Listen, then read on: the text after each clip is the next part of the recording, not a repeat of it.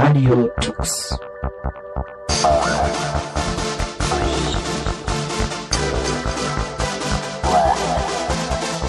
The German Linux Radio, the German Linux Radio.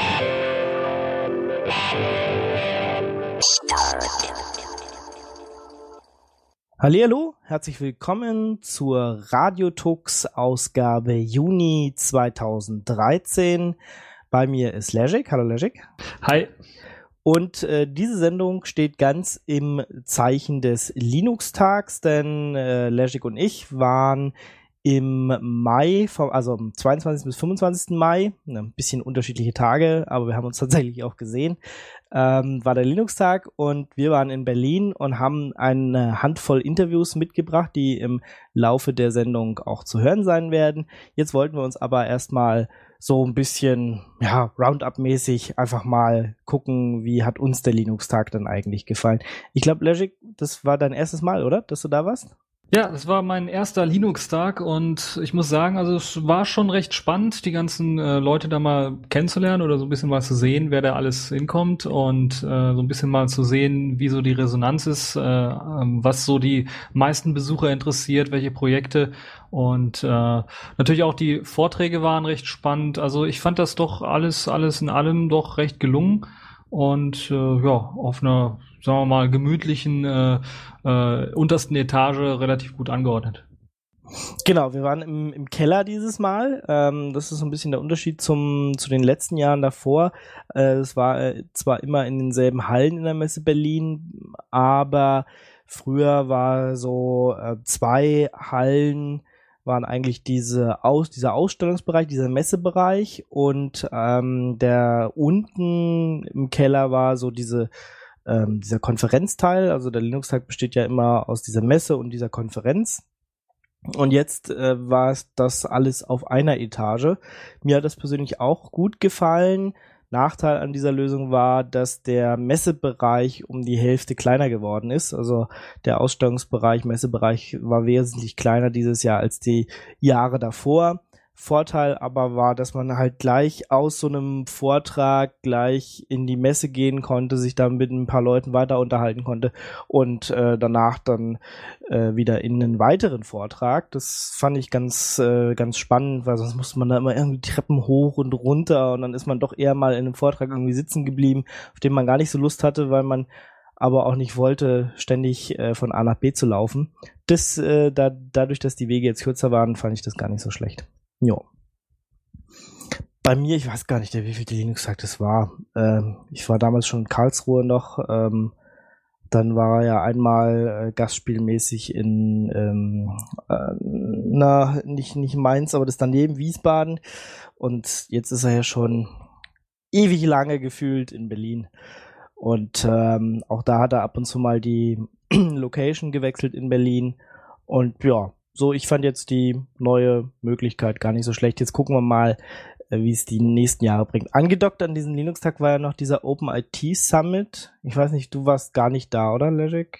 Nee, ich war gar nicht da. Als ich ankam, war ja, glaube ich, der letzte Tag dieser Open IT Summit. Die lief ja nur zwei Tage lang. Genau, die lief nur zwei Tage lang. Das war so, ja, der professionellere, der kommerziellere Teil ähm, vom Linux-Tag, würde ich jetzt mal sagen. Ähm, da gab es auch noch mal ein paar Vorträge in dem Bereich ähm, und es gab so irgendwie, naja, lass mich lügen, zehn Aussteller so, die da noch mal waren. Ähm, auch wirklich namhafte Aussteller, aber es war halt einfach zu weit weg. Also ich bin dann einmal rübergelaufen und wollte es mir nur mal kurz angucken. Das war eine relativ traurige Veranstaltung. Ich weiß nicht, was sie sich davon versprochen haben. Das also es zu machen, vielleicht verstehe ich noch irgendwie noch mal einen Teil, äh, der professioneller ist oder der sich an eine andere äh, Gruppe an Besucher richtet. Der Linux-Tag ist ja schon eher äh, Community trifft sich äh, und Business wird da nicht gemacht. Also es ist keine Cebit. Und wahrscheinlich wollten sie so einen so einen Hauch Cebit-Professionalität irgendwo reinbringen. Das ist aber grandios gescheitert dadurch, dass das einfach zu weit weg war. Also es gab kaum eine Verbindung ähm, zwischen diesen beiden äh, Teilen und das ist einfach schade. Also wenn, dann müsste man das irgendwie näher ranbringen, dass man da auch mal ähm, ja auch mal dort in einen Vortrag geht, der einen interessiert oder ähm, die diese Aussteller da besucht. Also ich glaube, die hatten, ich habe jetzt nur mit einem geredet, da war einfach zu wenig los. Das hat sich so nicht gelohnt. Ich denke, dass, ähm, dass das jetzt ein erster Versuch war, so ein bisschen mal so ein bisschen die Industrie und die Wirtschaft mit reinzubringen und ein paar große kommerzielle Firmen. Aber ich denke auch, dass wenn die das in Zukunft weitermachen wollen, dass das nicht als separater Teil der Messe irgendwie gesehen wird, sondern dass das mit in die Messe integriert werden müsste. Das wird so ein bisschen natürlich den Community-Gedanken eventuell ähm, ich will nicht sagen kaputt machen, aber ein bisschen was kleiner machen. Das könnte durchaus sein, aber wenn man das, ich, ich kann mir gut durchaus vorstellen, dass man das gut miteinander integrieren könnte. Nicht so wie auf der CeBIT, sondern doch so ein bisschen, dass immer noch die Community stark äh, im Fokus steht, aber dass dann hier und da auch vielleicht mal ein paar kommerzielle äh, Wirtschaftsfirmen äh, ja, dann da ein bisschen äh, ihr Programm vorstellen und dann vielleicht neben dem Vortragsprogramm, dass es dann vielleicht einen speziellen äh, Saal gibt, wo dann eben solche Themen auch besprochen werden. Also ich meine, so war es ja früher. Früher waren die kommerziellen Aussteller und die äh, Community-Aussteller gleichberechtigt. Ähm, trotzdem ist der Linux-Tag halt einfach zu wenig Business, dass das sich trägt, ja. Äh, klar, die, die Aussteller, die da hingehen, äh, die kommerziellen, die zahlen natürlich auch dafür, während die freien äh, Projekte ja nichts zahlen müssen. Ähm, außer natürlich ihre Anreisekosten und, äh, und so weiter, aber jetzt für die Messe nichts. Äh, und das Ding trägt sich natürlich auch nur, wenn genügend kommerzielle Aussteller da sind. Sonst ähm, funktioniert das alles nicht. Ich meine, die Messe Berlin schießt da trotzdem, ich glaube, jährlich Geld dazu oder, oder das Land Berlin. Ähm, aber trotzdem muss ja ein bisschen was rauskommen. Und äh, so sehr sie auch den Linux-Tag da gerne haben möchten, ähm, wenn das jedes Jahr, weiß ich nicht, wie viele tausend oder zehntausend Euro irgendwie Minus macht, ist das ja auf Dauer auch blöd. Ja, das stimmt schon. Also das ist äh, natürlich auch eine Sichtweise, die da gesehen werden muss, dass das Ganze wirtschaftlich sich natürlich auch irgendwie rentieren muss da sehe ich, glaube ich, das Hauptproblem, dass es halt immer mehr solcher Messen gibt äh, und dass halt eben solche kommerziellen Anbieter dann einfach wahrscheinlich eher auf die spezielleren äh, Messen gehen, wie beispielsweise Mobile World Congress oder sowas, anstatt dann zum Linux-Tag zu kommen. Ja, wobei also die, gerade diese Linux-Messen ja zurückgegangen sind. Also früher hatten wir noch die Linux World Expo, ähm, die ja für früher in Frankfurt war und so, also wirklich so kommerzielle Linux Open Source Messen gibt's ja jetzt nicht mehr. Dafür ist natürlich zum Beispiel auf der Cebit jetzt der Open Source Anteil ein bisschen größer geworden. Ich denke, es ist halt für die ja Open Source Firmen irgendwie lukrativer auf eine Cebit zu gehen, wo halt wirklich Kunden rumlaufen, als ähm, auf auf so einen Linux Tag, wo ja doch eher dieses Community und erstmal nur Interesse und nur mal gucken äh, im Vordergrund steht, als wirklich, boah, ich brauche jetzt für meine Firma Lösung XY und gehe jetzt mal durch und gucke. Es waren ja auch nicht so viele da, dass man das hätte wirklich machen können. Ja? Also du hättest jetzt nicht irgendwie hingehen können, boah, ich suche heute mal eine Grupware-Lösung und guck mir jetzt mal die ganzen Aussteller an, die hier was dazu zu bieten haben. Ähm, war ja nicht. Was noch ein größeres Thema war, war, glaube ich, ähm, äh, Hiring, also die Leute, ähm, ja, die Firmen wollten, haben neue talentierte Leute gesucht und wollten die anstellen. Deswegen war zum Beispiel die Telekom relativ groß da. da muss ich ganz kurz lachen, aber das so nah an dem Drosselkom-Thema da. Äh, also ich bin da zwei oder dreimal vorbeigegangen. Ich glaube, die saßen da sehr einsam auf so einem Fleckchen und mussten sich dann, ich glaube, das war sogar die Telekom, die dann kostenlos Mate verteilt hat, um da so ein bisschen ein paar Leute anzulocken. Ja, ja. Ich glaube, es war Fritz Cola oder so, aber egal, egal, was auch immer. Äh, ja, äh, das äh, war natürlich, das hatten die sich, glaube ich, auch ein bisschen anders vorgestellt, als sie das geplant haben. Also ich hätte da an dem Messestand auch nicht stehen wollen. Ich glaube, die mussten mehr Gespräche wegen Drosselcom führen, als deswegen, was sie eigentlich da waren. Und das war schon klar, das hast du schon am Stand gesehen, die wollten halt eigentlich Leute anstellen. Und ähm, das ist natürlich ähm, bei dem Publikum eher schon möglich, weil doch viele Studenten, äh, Schüler, ähm, ja, Schüler gerade aus der Umgebung, aber Studenten ja auch von sonst woher, die ja in freien Projekten tätig sind, auf dem Linux-Tag sind. Ja, das ist so, da könnte man vielleicht noch mit, oder das könnte man deswegen noch rechtfertigen, dass man Leute sucht und sich deswegen dann einen größeren Stand leistet, aber die Telekom hat halt gerade den Fail vorher geleistet und äh, war da wahrscheinlich, ähm, naja, etwas mit anderen Dingen beschäftigt, als das, äh, weswegen sie eigentlich da waren. Ja, sonst, ich weiß nicht, in welchen Vorträgen warst du so? Kommen wir mal zu den, ähm, zu den, was wir uns so angeguckt haben. Wir waren ja, äh, ja fast zwei Tage zusammen unterwegs. Ähm, ja, also ich war zum Beispiel im Open Phoenix Vortrag. Ich weiß nicht, ob du auch da warst. Ich glaube nicht. Nee. Das fand ich recht spannend, weil insgesamt war es ja so, dass ich will das Fazit ja noch nicht vorausgreifen, aber mir waren es von den Vorträgen ein bisschen was zu viel Webkram-Thema und ein bisschen was zu wenig äh, Themen, die mich so richtig interessiert haben. Und das, was mir so richtig gefehlt hat, waren halt so ja die großen Smartphone und Linux-Geschichten, die ja dieses Jahr alle rauskommen sollen.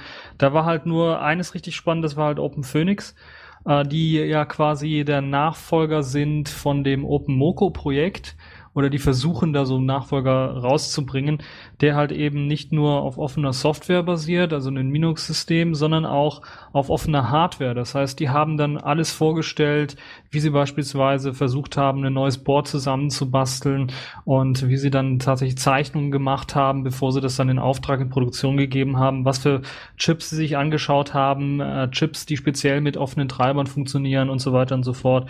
Sogar wie die sie äh, halt tatsächlich dann so einen GTA GTA 04 Board hergestellt haben, was für Probleme es da gab, beispielsweise, dass bei äh, zu großer Hitze oder sowas dann äh, das Die sich ein bisschen runtergebogen hat und dann ein paar Teile kaputt gegangen sind, so dass sie bei der Massenproduktion zum Beispiel von diesem Board dann Probleme hatten, was bei drei, vier, fünf Testversionen überhaupt kein Problem war. Also das war recht spannend, da mal äh, zuzuhören, wie halt, äh, sagen wir mal, Amateure so in diesen Bereich gehen und sich selber so ein Board zusammenstellen und so selber so dann äh, zu einem äh, Smartphone dann das Ganze zusammen äh. Recht interessant fand ich auch dann die Möglichkeit, äh, wobei die natürlich auch schon ein bisschen abgedreht ist, aber da findet man viele Sachen auf dem Linux-Tag, die ein bisschen abgedreht sind, äh, Gehäuse selber zu basteln für eben äh, das alte OpenMoko. Daran hat man sich zunächst mal orientiert. Da gab es halt tatsächlich ein paar Leute, die das Ganze aus Holz nachgebaut haben, um dann ihr äh, GTA 4 Board, was ja als Add-on-Board quasi, man konnte das in das äh, ähm, OpenMoko-Gehäuse mit einbauen, hat dann ein Upgrade quasi gehabt.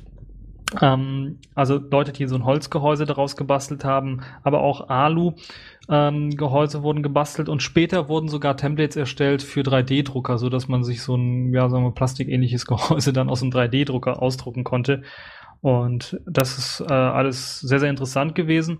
Das Neueste, was die jetzt planen, ist halt tatsächlich ein komplettes Smartphone rauszubringen auch, also mit dem Board. Das ist eine Weiterentwicklung des GTA 04 Boards und ähm, das soll dann auch tatsächlich in ein neues Gehäuse mit reinkommen, also nicht mehr dieses alte OpenMoko Gehäuse, sondern tatsächlich so ein Gehäuse, das so eher an so ja viereckiges, kantiges iPhone oder äh, Samsung Galaxy erinnert. Ähm, und äh, das Einzige, was so ein bisschen natürlich dann das Problem ist bei solchen, sagen wir mal, Hobbyprojekten, wo man dann mit kleinen Stückzahlen hantiert und ist halt der Preis. Also da verlangen sie tatsächlich für so ein fertig zusammengebautes Gerät dann 700 Euro und das ist dann für die Leistung, die das Ganze bringt, ich glaube, es ein 1 GHz Dual-Core-Prozessor oder sowas drin und 512 Megabyte RAM oder 1 Gigabyte RAM. Also das ist dann doch schon ein bisschen was, ähm, sagen wir mal, mäßig. Das ist richtig viel. Ähm, Ansonsten noch eine Sache, die ich recht spannend fand. Die haben sogar dieses GTA 04 Board in ein 7 Zoll Tablet gepackt. Äh, das kann man sich natürlich vorstellen, da ist jede Menge Platz dann noch, wenn man so ein Board in äh, so ein 7 Zoll Tablet reinpackt. Also da kann man noch eine ganze Menge an Sachen machen. Ja, das fand ich recht interessant und äh, ja, was meinst du denn dazu? Ja, jetzt aber mal wirklich, also braucht man das überhaupt noch? also, ich meine, ich finde es vom vom äh, okay, ich bin ich habe zu viel Freizeit und bastel mir jetzt mal Standpunkt ganz nett, aber ganz ehrlich, ähm, OpenMoko ist halt irgendwie tot und äh, ich hätte jetzt, also und, und das Hardware-Design und auch ähm, ähm, äh, also die, die, wie es aussah, das OpenMoko war jetzt nicht so irgendwie erstrebenswert, muss man mal sagen. Äh, braucht man das noch? Ja, das ist halt die Frage, wer für wen das Ganze gedacht ist. Ich glaube nicht, dass das für irgendwelche Endanwender gedacht ist, sondern das ist tatsächlich für Leute, die sich damit tatsächlich beschäftigen wollen. Also die so ein bisschen auch affin sind in Sachen Hardwareentwicklung, die eventuell auch dann selber mal ein bisschen was rumlöten wollen und selber mal was verbessern wollen oder selber mal auf die Schaltpläne gucken wollen und dann gucken, äh, ja, wie haben sie das da und hier gelöst? Könnte man diesen einen Chip nicht durch den austauschen? Könnte man diese ähm, äh, das nicht irgendwie umordnen, damit das irgendwie effizienter läuft und, und hier und da. Äh, und kann man das Gehäuse nicht ein bisschen anpassen für beispielsweise, was weiß ich, irgendwie ein Tablet oder sowas, anstatt ein Smartphone. Also ich, ich will mal sagen, äh, brauchen tut man es nicht, aber ähm, es würde was fehlen, wenn wenn es sowas nicht geben würde. Also dann wird, wird man es wirklich vermissen und äh, ich denke, das ist schon mal äh, ein gutes Projekt was natürlich dann aber tatsächlich in den Bastlerbereich mit, mit, also sehr stark im Bastlerbereich anzuordnen ist. Also eigentlich ein Bastelprojekt und kein, kein neues äh, Smartphone in dem Sinne. Ja, also kein äh, Endanwender-Smartphone, sondern das ist tatsächlich für Bastler und Entwickler gedacht. Also ich meine, ein bisschen war ja noch so Linux auf dem Arm, ähm, ja, Thema, auf dem Linux-Tag, aber so wirklich jetzt der Mobile-Bereich, was wir uns ja ein bisschen im Vorhinein erhofft hatten, war dann gar nicht. Also über Firefox OS, was irgendwie noch angekündigt war früher mal in irgendeiner vorherigen Fahrplanversion, war gar nichts mehr zu sehen. Ähm, dabei hätte uns das so ein bisschen mehr interessiert. Wir haben ja gesagt, dieses Jahr wollen wir ein paar ähm, mobile Linux-Versionen vorstellen. Ja, aber das war leider dann auch nichts dieses Jahr. Schade eigentlich. Ja, also ich fand's richtig schade, gerade wenn wenn es so Linux-Tag ist, wo die Community sich halt trifft. Da wäre wunderbar, hätte da gepasst auch Canonical mit ihrem Ubuntu Phone OS, wo ja die Community jetzt auch, so wie es ja sich herausgestellt hat, wie Canonical das Ganze auch plant, die den Hauptteil der Arbeit, was die Core-Apps angeht, macht oder machen soll. Also da hätte ich mir richtig gewünscht, dass da zumindest ein Vortrag oder zumindest irgendwie was zu sehen gewesen wäre. Aber ich habe selbst auf dem Ubuntu-Stand, da war vielleicht eine Tablet, also war ein Tablet aufgestellt, aber ich habe da vom Ubuntu Phone OS wenig gehört und auch wenig davon. Also so ein bisschen Begeisterung für Entwickler oder für die Community äh, irgendwie erzeugen, damit Leute da ein bisschen was mitarbeiten, das hat so gefehlt. Das hat komplett gefehlt und das hat mich so ein bisschen enttäuscht. Auf der anderen Seite dann natürlich auch Samsung äh, mit, mit Tizen oder sowas war auch komplett nicht vertreten, also das war auch gar nicht da. Und natürlich Jolla, wobei Jolla natürlich so klein ist, dass man sagen könnte, okay, die äh, haben da vielleicht keine Zeit oder kein Geld gehabt, um da hinzukommen. Ähm, aber bei, also bei Samsung und bei Canonical hätte ich mir da schon mehr erwartet, was, was, was diese Plattform angeht, weil das sind so die Zukunftsplattformen und das sind halt die Plattformen, wo die tatsächlich Community-Leute brauchen, um die ganzen Apps zu entwickeln ähm, und Vorschläge zu machen und, und zu testen und so weiter und so fort. Und das hat irgendwie komplett gefehlt. Ja, da muss ich dir recht geben. Also das verstehe ich auch nicht ganz, weil das wäre eigentlich die Community, wo man die Dinger mal vorstellen kann, äh, wo man halt äh, wirklich die Entwickler begeistern kann und äh, Fragen mal antworten kann und vielleicht mal so ein paar Geräte verteilen oder was auch immer. Also ich saß ja auch eine Weile am Ubuntu-Stand rum und mehrfach kam, also Ubuntu-Users, ist, ist, also die äh, Community hat dort einen Stand gemacht und mehrfach kam da die Frage auf, sag mal, habt ihr so ein ähm, Ubuntu Phone da, kann man das mal irgendwie probieren, habt ihr da irgendwie mehr Informationen? Und die Antwort war halt immer, nee, keine Ahnung, wissen wir auch nicht, wir wissen auch nur das, was im Internet steht.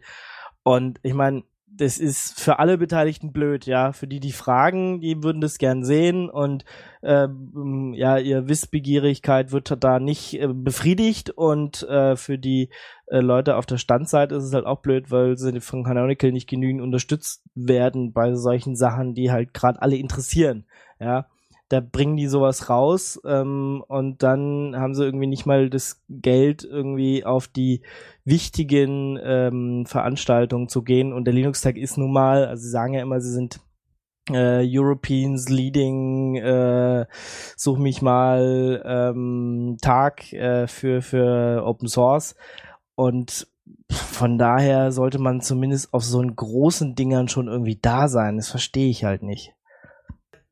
Heißt ja nicht, dass man jetzt auch auf jeden Linux-Tag äh, in Deutschland gehen muss, von denen es irgendwie gefühlt 200 gibt, aber so auf die größten könnte man doch mal irgendwie einen Vertreter hinschicken oder so ein Telefon schicken oder was weiß ich. Also ich meine, wenn man da halt so ein Telefon schickt, dann finden sich da auch garantiert Leute, die sich irgendwie vorher ein bisschen damit beschäftigen. Dann muss man ja noch nicht mal äh, einen Menschen hinschicken. Noch cooler wäre es natürlich gleich ein Entwickler da, der halt auch ein paar Fragen beantworten kann, mit dazu zu geben, aber dass man sowas nicht hinkriegt, ist, ja, fehlt mir das Verständnis leider. Ja, vielleicht haben sie da auch zu sehr auf die Community gesetzt und gehofft, dass irgendeiner von Ubuntu-Users mal so ein Galaxy Nexus hat und da selber da was drum geflasht hat. Aber das ist äh, trotzdem, ich finde es auch nicht so richtig professionell von Canonical gemacht. Wenn man dann überlegt, was oder welchen Markt Canonical da überhaupt versucht, irgendwie äh, da rein zu, also in welchen Markt die versuchen reinzuschwappen, dann ist das doch schon ein bisschen, sagen wir mal, dilettantisch gemacht. Ja, also ganz klare Chance vertan, sowohl äh, von Canonical als auch vielleicht von, von Samsung, aber gut, die waren nie da. Äh, aber ja, es wäre halt eigentlich das richtige Zielpublikum. Von daher verstehe ich's, verstehe ich's auch nicht. Ich weiß jetzt auch nicht, ob der Linux-Tag da irgendwie angefragt hat, ähm, aber schon, schon aus Canonicals Sicht, wenn man halt Entwickler haben will, äh, wenn man die Leute für seine Plattform irgendwie begeistern will, dann wäre das halt ja, eine Stelle, wo man eigentlich sein muss. Naja, gut. Was hast du denn noch so angeguckt? Oder? Ja, also das, was ich ja noch relativ interessant fand, wo ich jetzt mal reingehen wollte und dann auch drin war, war der Plan 9 Vortrag. Ich glaube, der hieß irgendwie Plan 9 auf ARM-Prozessoren oder sowas.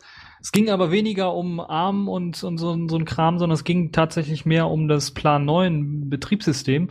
Das wurde so ein bisschen natürlich von der Historie was vorgestellt, als quasi Unix-Ersatz oder Unix-Nachfolger. Und äh, da wurden ein paar interessante Konzepte vorgestellt. Beispielsweise wusstest du, dass das Proc, also das Slash Proc unter Linux, dass das eigentlich ursprünglich von Plan 9 stammt? Nee. Eben, das wusste ich auch nicht. Ähm, und dieses ganze Konzept, dass man quasi unter dem PROC-System quasi alle Verzeichnisse ähm, und Dateien, dass die irgendwelche Hardware ansprechen oder direkt irgendwelche Programme ansprechen, dass das äh, eine tolle Sache ist. Und da gibt's halt, oder gab's in dem Talk auch die Möglichkeit, ähm, da wurden verschiedene Sachen vorgestellt, wie man zum Beispiel ein, Plan, ein paar Plan 9 Features dann auch in Linux nachrüsten kann. Und das einfachste war dann, indem man den WM II Fenstermanager installiert, so ein Tiling Fenstermanager, äh, der das komplette Konzept von Plan 9 und dem Plan 9 FS, so heißt glaube ich dieses Netzwerkdateisystem, dann umgesetzt hat. Eine schöne Sache, weil dann hast du die Möglichkeit, anstatt in Konfigurationsdateien rumzufuhrwerken, hast du einfach ein Verzeichnis, was angelegt wird und wo dann verschiedene Dateinamen drin sind und du kannst dann direkt, so wie es früher üblich war, wenn man von der Soundkarte was aufnehmen wollte, über äh, USS damals noch, konnte man direkt oder kann man da direkt einfach was hineinschreiben. Also eine Zahl mit Echo 1 oder sowas in eine Datei reinschreiben und dann wird irgendwie die Konfiguration des ähm, Fenstermanagers geändert. So kann man beispielsweise die, die das Panel von oben nach unten setzen oder von unten nach oben, von links nach rechts setzen, die Schriftart verändern und viele weitere Dinge. Also das fand ich doch relativ interessant, weil das Ganze ja dann auch übers Netzwerk geht. Das heißt, ich könnte dann auch einfach übers Netzwerk auf einen Fenstermanager, äh, der in der Ferne irgendwie ist, zugreifen und seine Optionen und Konfigurationen ändern, indem ich einfach ganz normale Echo- und Cat-Kommandos äh, mache, um zu sehen, wie sieht die Konfiguration aus und dann direkt reinschreiben kann, um die Konfiguration zu ändern, was ich äh, doch relativ interessant fand. Also dieses ganze Konzept sollte man sich auf jeden Fall mal anschauen. Das neuen FS, also dieses äh, Netzwerkdateisystem von Plan 9 ist auch bereits im Linux-Kernel enthalten und man kann das dann auch ganz einfach aktivieren. Es gibt ein paar Tools dazu und natürlich der WMII, äh, den kann man da auch äh, dann ähm, sich mal anschauen, um halt zu so, so ein bisschen mal reinzuschauen, reinzuschnuppern, wie man auch Konfigurationen in dem speziellen Fall natürlich mal was anders lösen kann. Ich habe äh, von Plan 9 tatsächlich vorher noch überhaupt gar nichts gehört, so richtig. Äh, ähm, ich weiß nicht, wird das überhaupt noch irgendwo eingesetzt oder ist das eher nur so ein ähm, ja Testbetriebssystem damals irgendwie 80er, 70er, keine Ahnung, äh, Gedöns? Also man hat vorgestellt, dass es aktuell noch irgendwelche Distributionen davon gibt, die auch im Server eingesetzt werden teilweise. Und ähm, also aber näher und genauer ist man da glaube ich nicht drauf eingegangen. Äh, kann auch sein, dass ich ein bisschen zu spät reinkam und es schon äh, besprochen war, aber ich glaube, ähm, äh, dass es aktive Projekte gibt, zeigt ja so ein bisschen, dass wahrscheinlich Interesse noch besteht an dem ganzen System.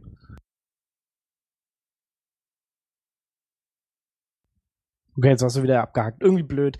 Ähm, ja, also die Wikipedia sagt auch, äh, ja, eher so Entwicklungs-, Forschungsplattform, Gedöns. Ähm, ja, ähm, kann man sich mal angucken, aber es ist, ist jetzt, ähm, also letzte Version von 2002 irgendwie, ähm, weiß ich nicht, wäre jetzt nichts, was ich irgendwie mir auf einen Rechner installieren will, außer ich will mal noch mit einem anderen Unix-Abkömmling äh, irgendwie rumspielen. Aber ich meine, davon gibt's ja schon genug. Ähm, hast du übrigens gehört, eine neue Version von, von Debian GNU hört es da? Ja, das habe ich auch gehört. habe ich mich also quasi der Untote der Woche. Ne? Äh, ja, ja, äh, habe ich, hab ich mich total gefreut. Also ich kriege ja immer diesen Debian News Newsletter und da war irgendwie vorletzte Woche, boah, wir haben eine neue Version von Debian gehört. Ich bin okay, ihr lebt auch noch, wunderbar. Also ich meine, das ist für mich jetzt so Plan 9 gehört, so die Kategorie, wenn, wenn ich zu viel Zeit hätte und mal noch ein Spielprojekt bräuchte, könnte man das mal rum machen, aber es ist so ein bisschen wie BIOS damals. Ich fand es auch total cool, hab's mal installiert, hab mal ein bisschen rumgespielt, aber so eigentlich gebraucht habe ich nicht. Ja, äh, war ganz lustig, aber ja, ich hatte irgendwie Linux und es hat ja funktioniert. Ja. Ja, das Tolle an, an, an solchen Systemen wie Plan 9 ist halt tatsächlich nur die Entwicklung und die Ideen, die sie da ausprobieren, dass die dann irgendwann mal vielleicht in Linux reinfließen. Also dieses 9FS beispielsweise fließt mit rein, das Proc-Dateisystem, was reingeflossen ist. Also das ist halt tatsächlich so ein System, was für Bastler auch wieder gedacht ist. Leute, die sich halt mit experimentellen Sachen auseinandersetzen wollen, die vielleicht mal anders denken wollen, ist das, was sie alles schon so kennen an Sachen Software und Konfigurationen und, und, und allen möglichen Sachen. Und äh, die Idee, alles und jedes am Computer als Datei irgendwie darzustellen, ist, glaube ich, doch äh, gar nicht mal so schlecht, weil dann ähm, erschließen sich einem so komplett neue Denkweisen, wie man äh, Sachen lösen könnte. Ja, ja, und es ist ja auch äh, das äh, Ineinanderketten und Pasten von Sachen äh, und jedes Tool hat eine bestimmte Aufgabe und ich kann alles aneinanderhängen. Der Unix Way funktioniert ja auch deswegen so toll, weil halt alles ein Pfeil ist. Ja. Äh, ja, hast du noch was angeguckt? Ja, also den UEFI-Beitrag haben wir uns ja auch angeschaut. Dazu gibt's ja dann auch ein Interview noch zu, da will ich nichts vorgreifen. Äh, Coreboot, das hab, haben wir uns auch kurz angeschaut. Das war, glaube ich, auch relativ interessant, äh, mal zu sehen, äh, wie man so eine Alternative zu so einem UEFI oder zu so einem BIOS entwickeln kann.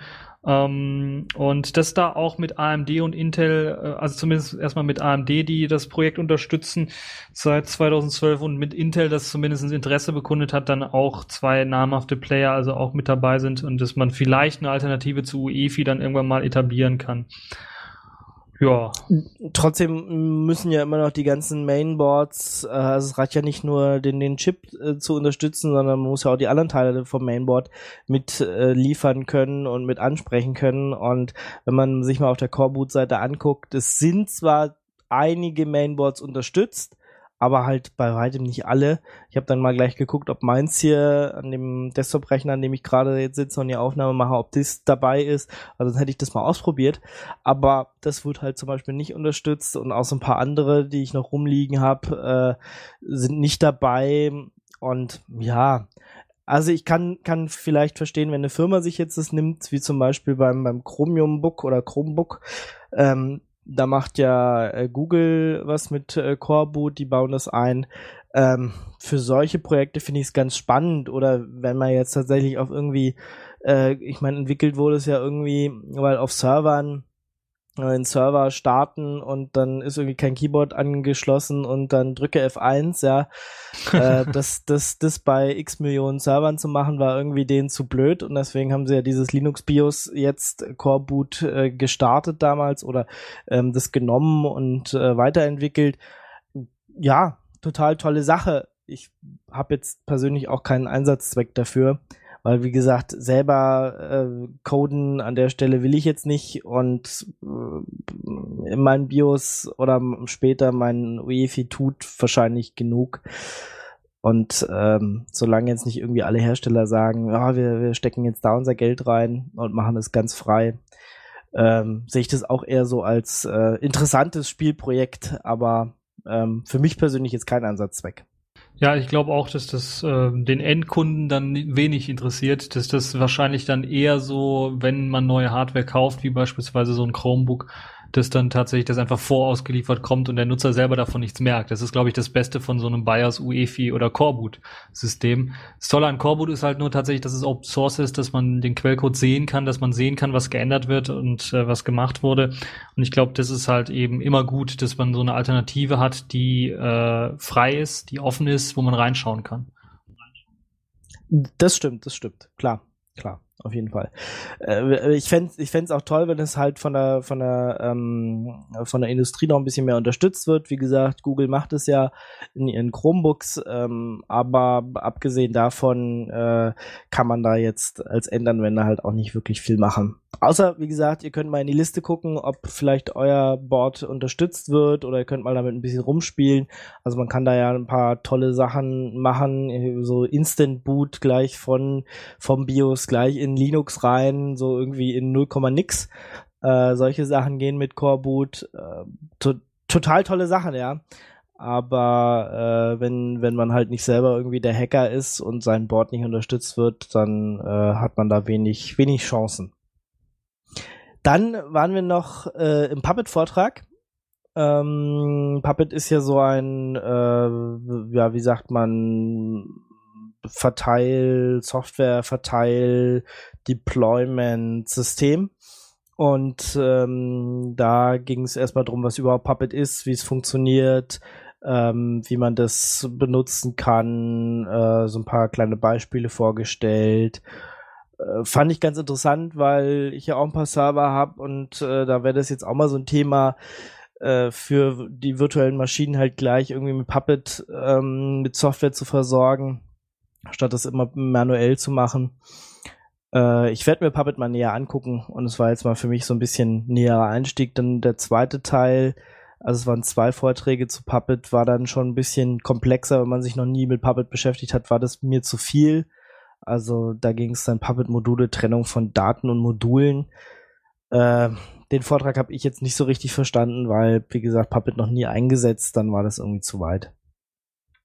Ja, ich fand das auch relativ interessant, vor allen Dingen, dass man halt mit einer Software quasi, einem Softwareverteilungssystem dann auf verschiedenen Servern, also sei es jetzt Red Hat-basierten, RPM-basierten Servern, aber auch Ubuntu oder Debian-basierten ähm, Servern dann halt Software installieren kann mit, mit einer Software halt, die das Ganze dann auf diese Server verteilt. Das fand ich doch relativ interessant und das macht natürlich auch Sinn, sowas zu haben. Ansonsten das alles selber machen zu müssen, ist ein bisschen was blöd. Ja, also so ein bisschen mehr in die Richtung ging es auch noch weiter an dem Tag, aber das haben wir jetzt nicht geguckt. Continuous Deployment mit äh, Jenkins zum Beispiel.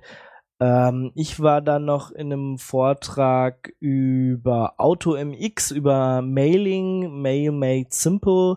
Ähm, da ging es unter anderem über AutoMX und ähm, wer äh, weiß, dass äh, Thunderbird und auch Outlook ähm, sich die E-Mail-Einstellungen selber suchen können wenn der Provider das ähm, vorgibt, ja, dann kann man nur noch seine E-Mail-Adresse, seinen Namen und das Passwort eingeben und er errät quasi die Einstellung. Und zwar nicht nur mit Raten, sondern er fragt tatsächlich einen Web, auf einem Webserver liegt halt eine XML-Datei und daraus weiß er ganz genau, wie sieht der Login wirklich aufgebaut aus, was ist der Posteingangsserver, was ist der Postausgangsserver.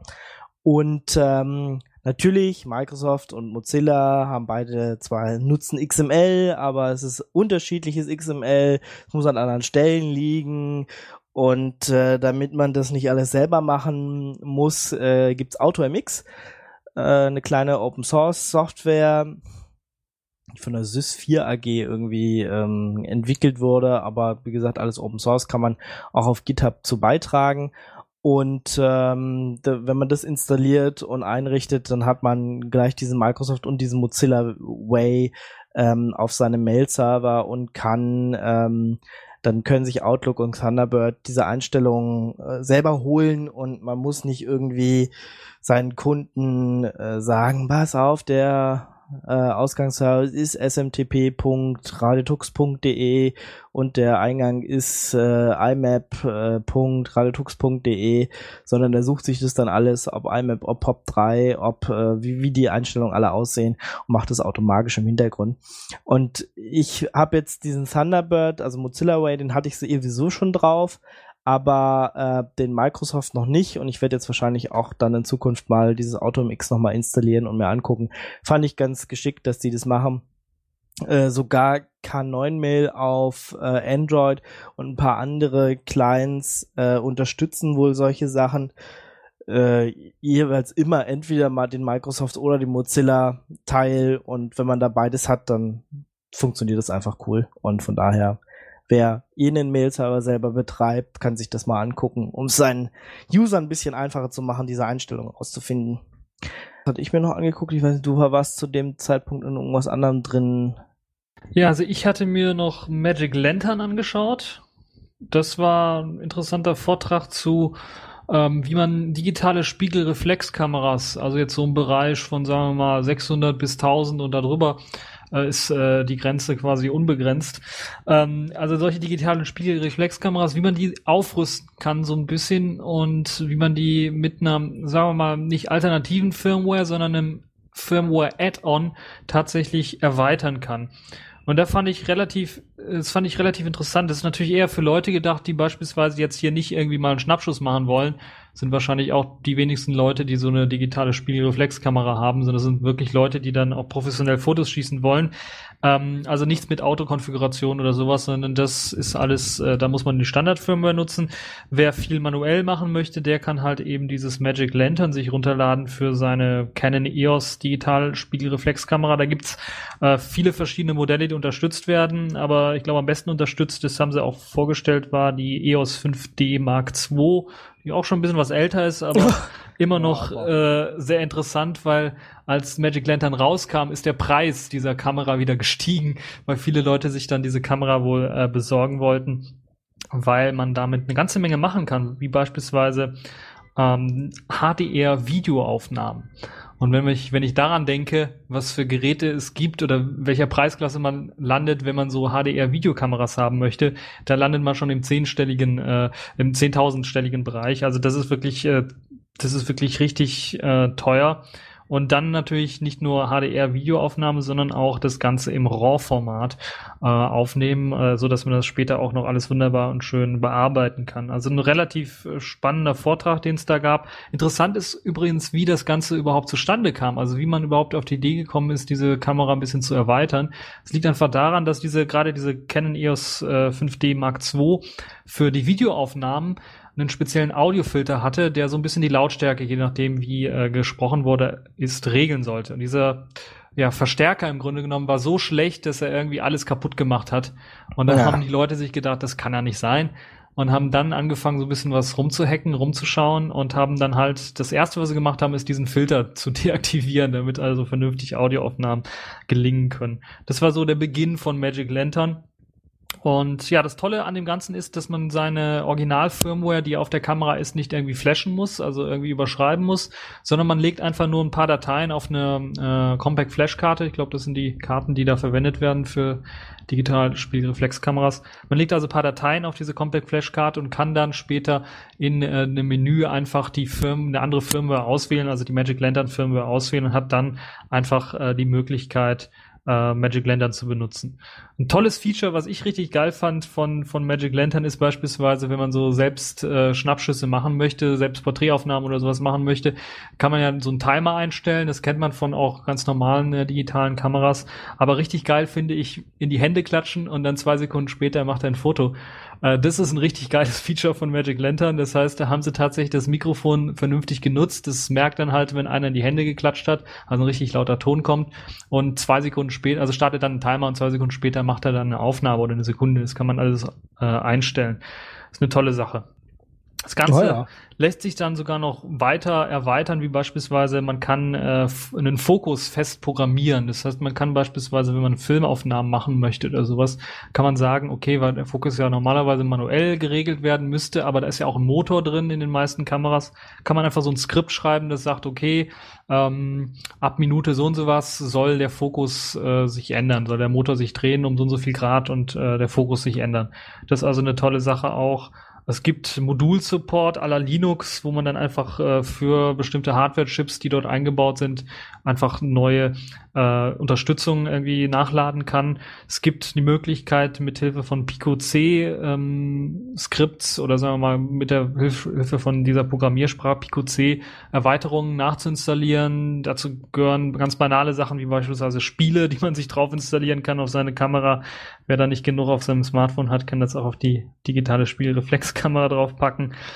Und ähm, also das alles Bestandteil von Magic Lantern, was ich eine tolle Sache finde. Interessant bei dem Vortrag war auch, dass man nicht nur auf Magic Lantern eingegangen ist, sondern auch so ein bisschen auf äh, die Canon-Kameras, was da eigentlich für Hardware drin steckt, weil das ja auch meistens so im Verborgenen äh, gehandhabt wird. Und interessant fand ich, dass bei den meisten äh, Canon-Kameras äh, zwei Chips drauf sind, ein MIPS-Chips, Chip-Satz und ein ARM. Prozessor, der meistens so ja, 200 Megahertz nur getaktet ist und der Rest ist ausgelagert in eigene Hardware-Chips. Beispielsweise ein eigener Chip zum Codieren von H264, zum, also zum Encodieren, zum Dekodieren von H264, äh, selbst von JPEG, dafür gibt's auch einen eigenen Chip.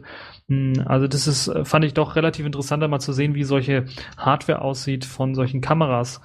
Ähm, Ja, also es muss ja auch sehr schnell gehen alles, ja. Also wenn du da so Videos aufnimmst oder Fotos halt in so und so viel, äh, ich weiß nicht, wie viel machen die immer, drei pro Sekunde oder zehn pro Sekunde oder 15 oder sowas kriegen die ja irgendwie hin. Das ist ja schon äh, rasant. Äh, da musst du das halt auch alles in extra Hardware packen, dass es dann halt auch schnell funktioniert und schnell auf die Karte kommt und äh, nicht erst ewig, ewig rumgerüttelt mh, wird. Es muss ja ein Echtzeitsystem quasi sein. Ja, also das fand ich relativ interessant und äh, dann auch die ganzen Tricks, die sie gemacht haben, wie beispielsweise reinzoomen, ohne dass man ähm, digital reinzoomt, indem man einfach nur von dem ganzen äh, Aufnahmechip, der quasi in der Kamera steckt, nur einen Ausschnitt rauswählt und dann den Rest dazu benutzt, um reinzuzoomen. Also das fand ich relativ interessant. Also die ganzen Hacks, die sie da gemacht haben, sind sehr, sehr interessant.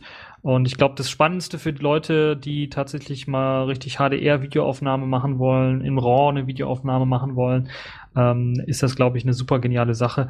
Und selbst ältere Kameramodelle werden halt immer noch unterstützt.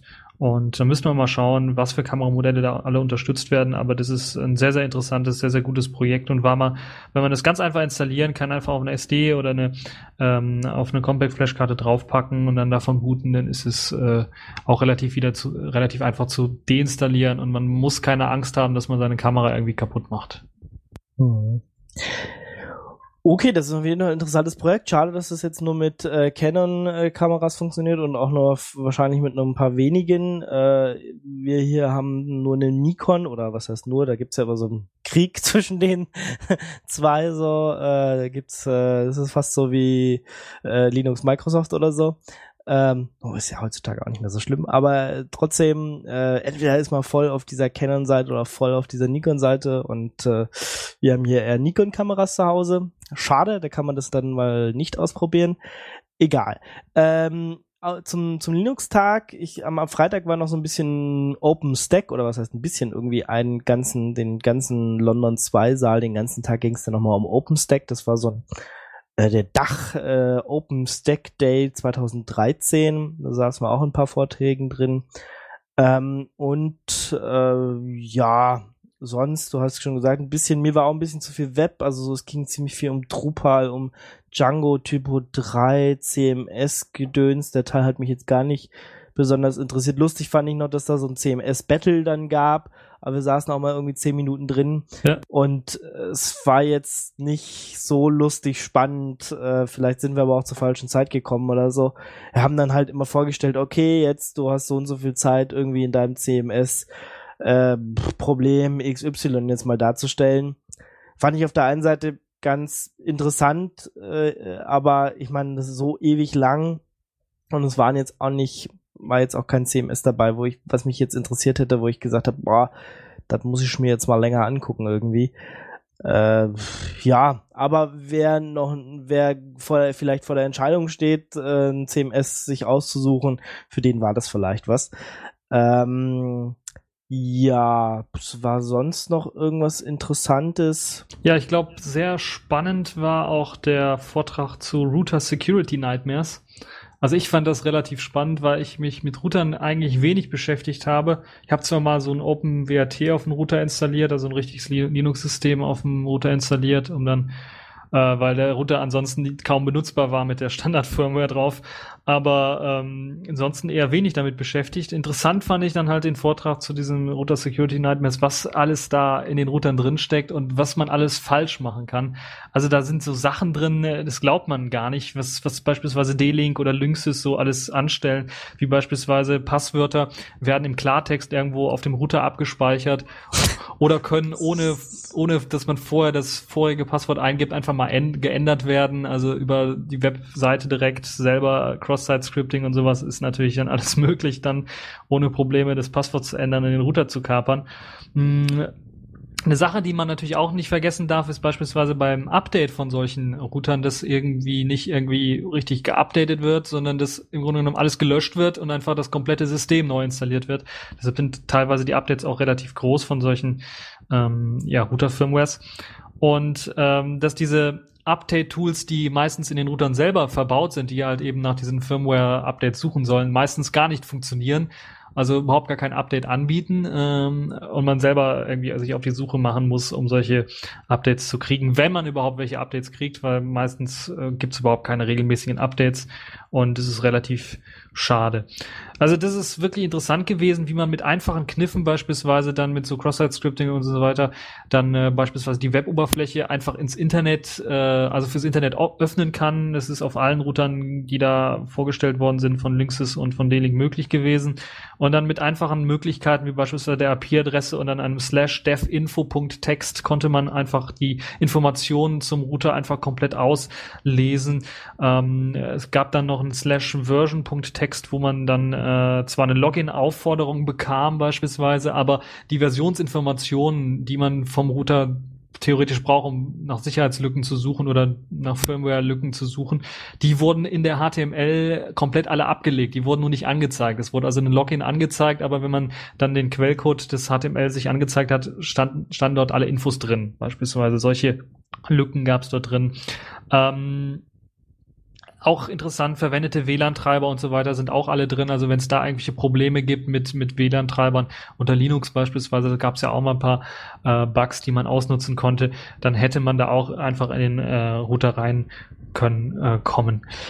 Ähm, sehr genial fand ich, dass die meisten Router dann tatsächlich ganz normale Linux-Kommandos halt aussenden oder Unix-Kommandos aussenden. Und da gab's halt gerade bei den D-Link-Routern äh, ein Skript, das nennt sich command.php. Und an, die, an dieses Skript konnte man halt einfach jeden Befehl dranhängen und er hat das ohne Fragen einfach ausgeführt, als Root wohlgemerkt. Super Sache. Das ist der super Fail gewesen. Äh, also das ist wirklich, da kannst halt alles machen mit.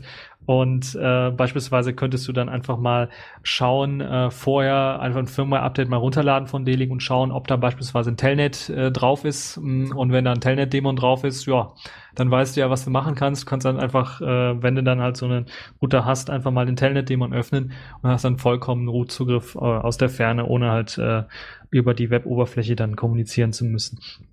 Ja, es gibt dann noch so paar Tools, die so ein bisschen was helfen sollen äh, zum Analysieren. Also falls ihr selber mal so einen Router analysieren wollt, gibt es das Firmware Modification Kit das im Grunde genommen einem hilft, dann die Firma zu extrahieren. Meistens sind das einfach nur wie bei Live-Systemen unter Linux Crashfs-Dateien, die nur anders benannt sind, also .bin oder .dat oder sowas benannt sind. Und die kann man dann ganz einfach auspacken und dann mal schauen, was dort für Sachen mit dabei sind. Wenn man seine eigene Firmware auch ein bisschen erweitern möchte, kann man das dann auch machen. Man muss nur ähm, schauen, auf der Herstellerseite gibt es ja meistens dann auch, weil es ja meistens GPL-Software ist, die da verwendet wird, äh, gibt es da auch Entwicklungssoftware äh, oder SDKs quasi, die die man sich runterladen muss für das Cross-Compiling, weil ja die meisten Geräte auf ARM-Prozessoren basieren äh, und dann speziellen Software-Stack auch mitliefern. Deshalb müsste man, wenn man sich da irgendwelche anderen Kommandozeilen-Tools äh, mit draufpacken möchte auf seinen Router, dann mal selber mal schauen. Äh, beispielsweise, was mir sofort in den äh, Sinn kam, war natürlich so AirTorrent oder sowas auf den Router zu installieren. Router habe ich äh, einen USB-Stick äh, und USB-Anschluss meine ich,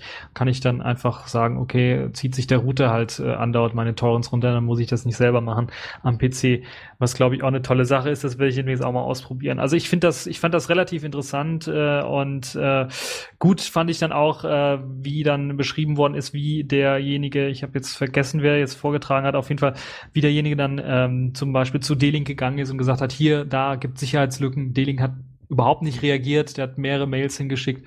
Dann hat er angekündigt, das bei Heise irgendwie zu veröffentlichen, diesen riesengroßen Scoop dann zu machen. Äh, D-Link hat sich immer noch nicht gemeldet und dann äh, äh, hat sich D-Link dann aber gemeldet und gesagt, ja, wir bringen keine Updates raus, das ist, äh, ist kein richtiges Sicherheitsrisiko, nö, ja. machen wir nicht. Dann hat Heise natürlich den Artikel rausgebracht und es hat, glaube ich, nicht mal 24 Stunden gebracht, äh, ge gedauert und dann hatte D-Link schon ein Update rausgebracht. Also das fand ich doch relativ lustig und es zeigt ja so ein bisschen, dass diese ganzen Routerhersteller sich ihrer Verantwortung halt nicht bewusst sind und einfach sagen, okay, für den Preis hier 30, 35 Euro teilweise, wo die Router dann verkauft werden, äh, da lohnt es sich nicht einfach irgendwie Support zu leisten, Updates zu machen und so weiter und so fort. Ja, die brauchen richtig Druck, sonst funktioniert es nicht. Ja. Ah, ist ein bisschen schade. Naja. Ja, äh, wenn ihr, wir, wir haben ja jetzt einige Vorträge vorgestellt und wenn ihr denkt, boah, ja, ihr habt jetzt viel erzählt, aber wo kriege ich denn jetzt noch ein bisschen mehr Information? Die ähm, auf den Linux-Tag-Seiten finden sich viele Vorträge äh, als Audiomitschnitt. Äh, die könnt ihr als MP3 oder OGG euch da runterladen und es gibt auch die Vortragsunterlagen, also die PDFs ähm, oder ODTs oder PowerPoint-Präsentationen, sehe ich auch hier, äh, zu den verschiedenen Vorträgen. Also auch die kann man sich äh, runterladen und dann mal angucken.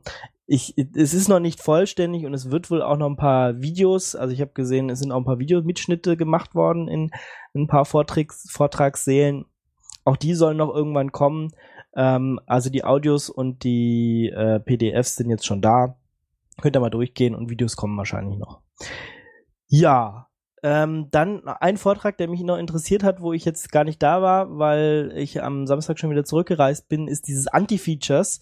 Ähm, das war eine Keynote, da warst du da. Worum ging es denn bei Anti-Features? Ja, also ich war dabei bei diesem Vortrag und das fand ich doch relativ spannend. Das war, ist ja schon der zweite Vortrag gewesen, so eine Art Aktualisierung des Vortrags ähm, zu dem, was jetzt äh, seit dem letzten Vortrag alles Neues hinzugekommen ist.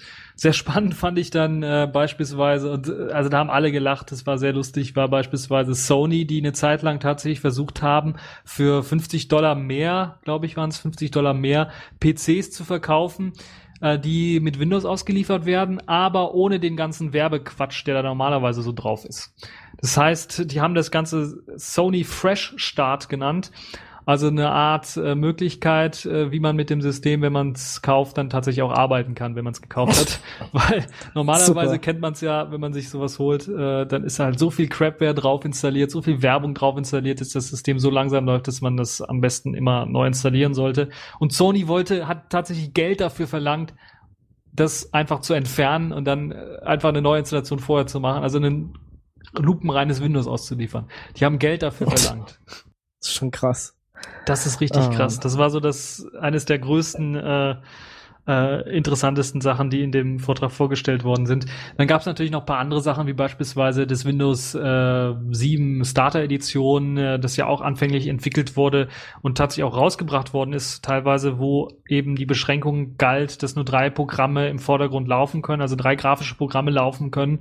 Und ähm, ja, da ist, ist der Vortrag natürlich auch darauf eingegangen, wie viel Energie und Geld Microsoft reingesteckt hat in die Entwicklung dieses Features, weil das ja doch schon ein bisschen was komplex ist, festzustellen, ob jetzt ein Fenster im Vordergrund läuft oder ob es einfach nur ein Hintergrundprozess ist. Also diese Unterscheidung zu machen. Das kostet schon ein bisschen was an, an, an Geld und, und Zeit, da die rein investiert worden ist, eigentlich in eine Art Anti-Feature nur, das halt eben eine Beschränkung auferlegen soll den Nutzern. Und äh, dass da sehr, sehr viele Firmen halt dran interessiert sind und daran entwickeln, eben äh, solche Features äh, dann, Anti-Features dann zu entwickeln. Da war also Microsoft äh, war da namhaft dabei, Sony war namhaft dabei, viele, viele andere Hersteller waren namhaft dabei, die halt eben diesen, äh, diese Anti-Features äh, mit eingebaut haben in ihre Produkte. Äh, nicht nur Softwarefirmen, sondern auch Hardwarefirmen beispielsweise ist in jedem Handy äh, ein kleiner, ich glaube mittlerweile 10-Cent-Chip oder 1-Cent-Chip drin, der nichts anderes macht, als zu prüfen, ob der Akku, der da eingelegt ist in das Handy, der originale Akku ist oder nicht. Und es oh. gibt einige Handys, die tatsächlich dann sagen, okay, verdammt, ist nicht der Originalakku, also werden im Betriebssystem alle Stromsparfunktionen abgeschaltet. so dass du dann Super. richtig merkst, mhm. okay, das äh, bringt nichts. Wenn du den Originalakku nicht hast, dann äh, läuft das System nicht vernünftig oder nicht lange genug. Das gleiche gibt's dann auch, es ist quasi von, von, vom gleichen Hersteller auch wieder einen Chip, der das für Druckerpatronen macht, der also dann testet, ist da die Originaldruckerpatrone drin?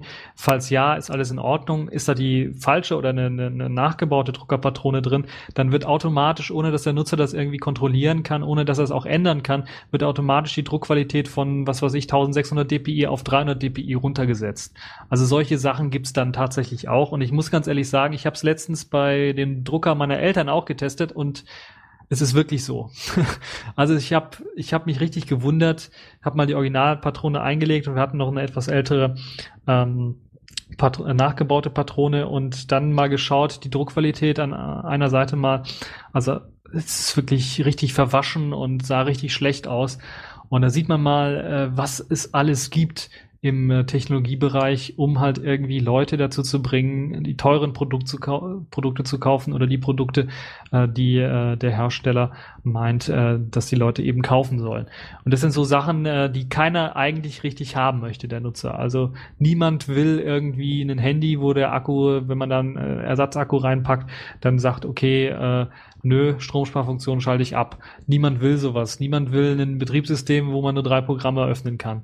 Also das will einfach niemand.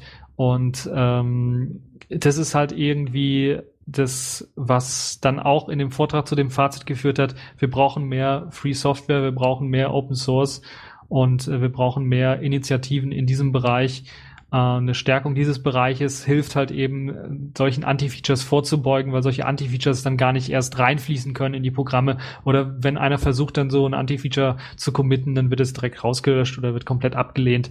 Also deshalb brauchen wir halt Open Source und Free Software. Und ich fand, das hat, äh, das hat die Keynote sehr gut gezeigt. Also diesen Bogen von diesen Anti-Features, die vorgestellt worden sind, hin dazu, dass man tatsächlich Open Source, Free Software fördern soll äh, das ist, glaube ich, sehr, sehr gut gelungen in diesem Vortrag. Sehr, sehr anschaulich. Der Vortrag wurde auch aufgezeichnet, soweit ich weiß. Es gab auch ein paar spannende Fragen äh, dazu. Und äh, sollte man sich, falls man nicht die Chance gehabt hat, da sich das anzuschauen, dann auf jeden Fall dann äh, in der Videoaufzeichnung dann nochmal anschauen sobald es zur Verfügung steht. Ja, also hat mich jetzt auch äh, nochmal ein bisschen angespornt, den dann zu gucken, sobald er dann tatsächlich irgendwann mal online ist.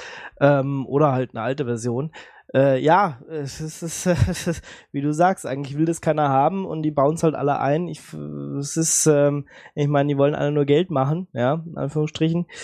Äh, aber es ist, es tut halt an vielen Stellen einfach weh. Was war das für ein Drucker bei deinen Eltern? Nur, dass, dass man den vielleicht nicht kaufen sollte? Das war ein Brother-Drucker. Brother DCP 115, glaube ich. Hm. Wobei Brother ja wenigstens Linux-Treiber rausbringt im Gegensatz zu anderen Wobei das auch irgendwelche Krepels-Treiber sind, weil das sind keine KUPS-Treiber, sondern das sind LPR-Treiber und du musst die LPR-Treiber installieren und dann so ein Kups-Wrapper und dann funzt das doch irgendwie nicht und hier und da gibt's also immer Probleme. Und wenn du dann noch, wenn das ein Multifunktionsdrucker ist, den Scanner benutzen möchtest, dann bist du ganz auch verloren im Posten. Also ich würde mir wünschen, dass die vernünftige Cups-Treiber rausbringen würden, dann hätte ich gesagt, okay, super. Aber dann muss man es nur einstecken, dann funktioniert es, aber so ist es halt bisschen kreblich.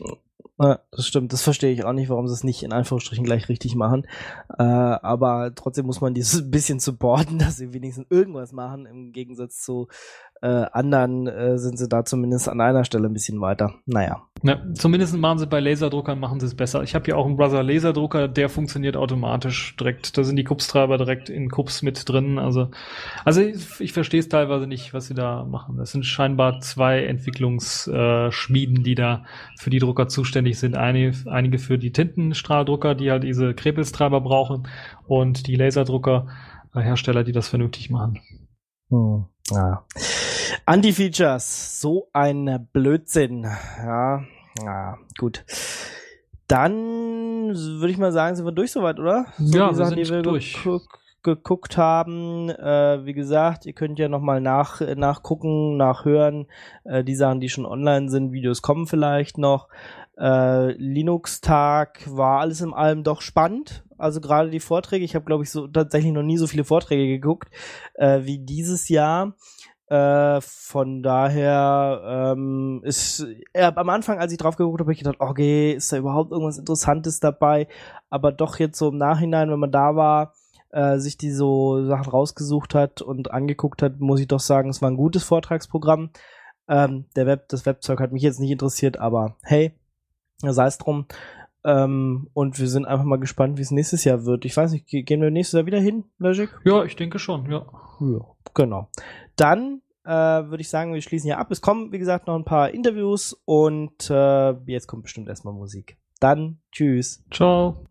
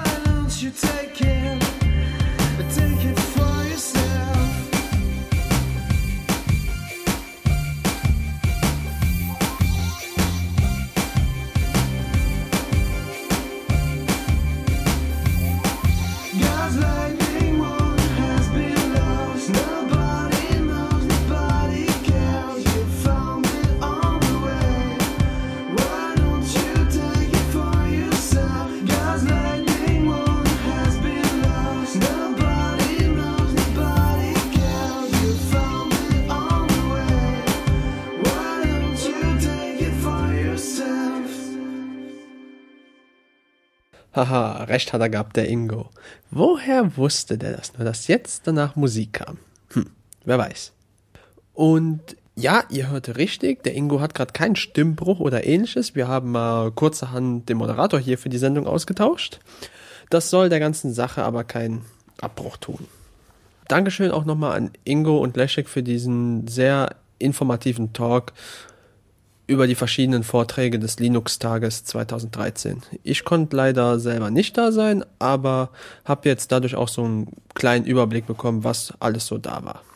Die Musik eben, das war übrigens The Fresh Body Shop mit Rainbow Stowe. Ah, bei der Hitze hätte man eigentlich lieber so einen Muscle Body Shop oder sowas ähnliches. Aber gut, das ist ein anderes Thema.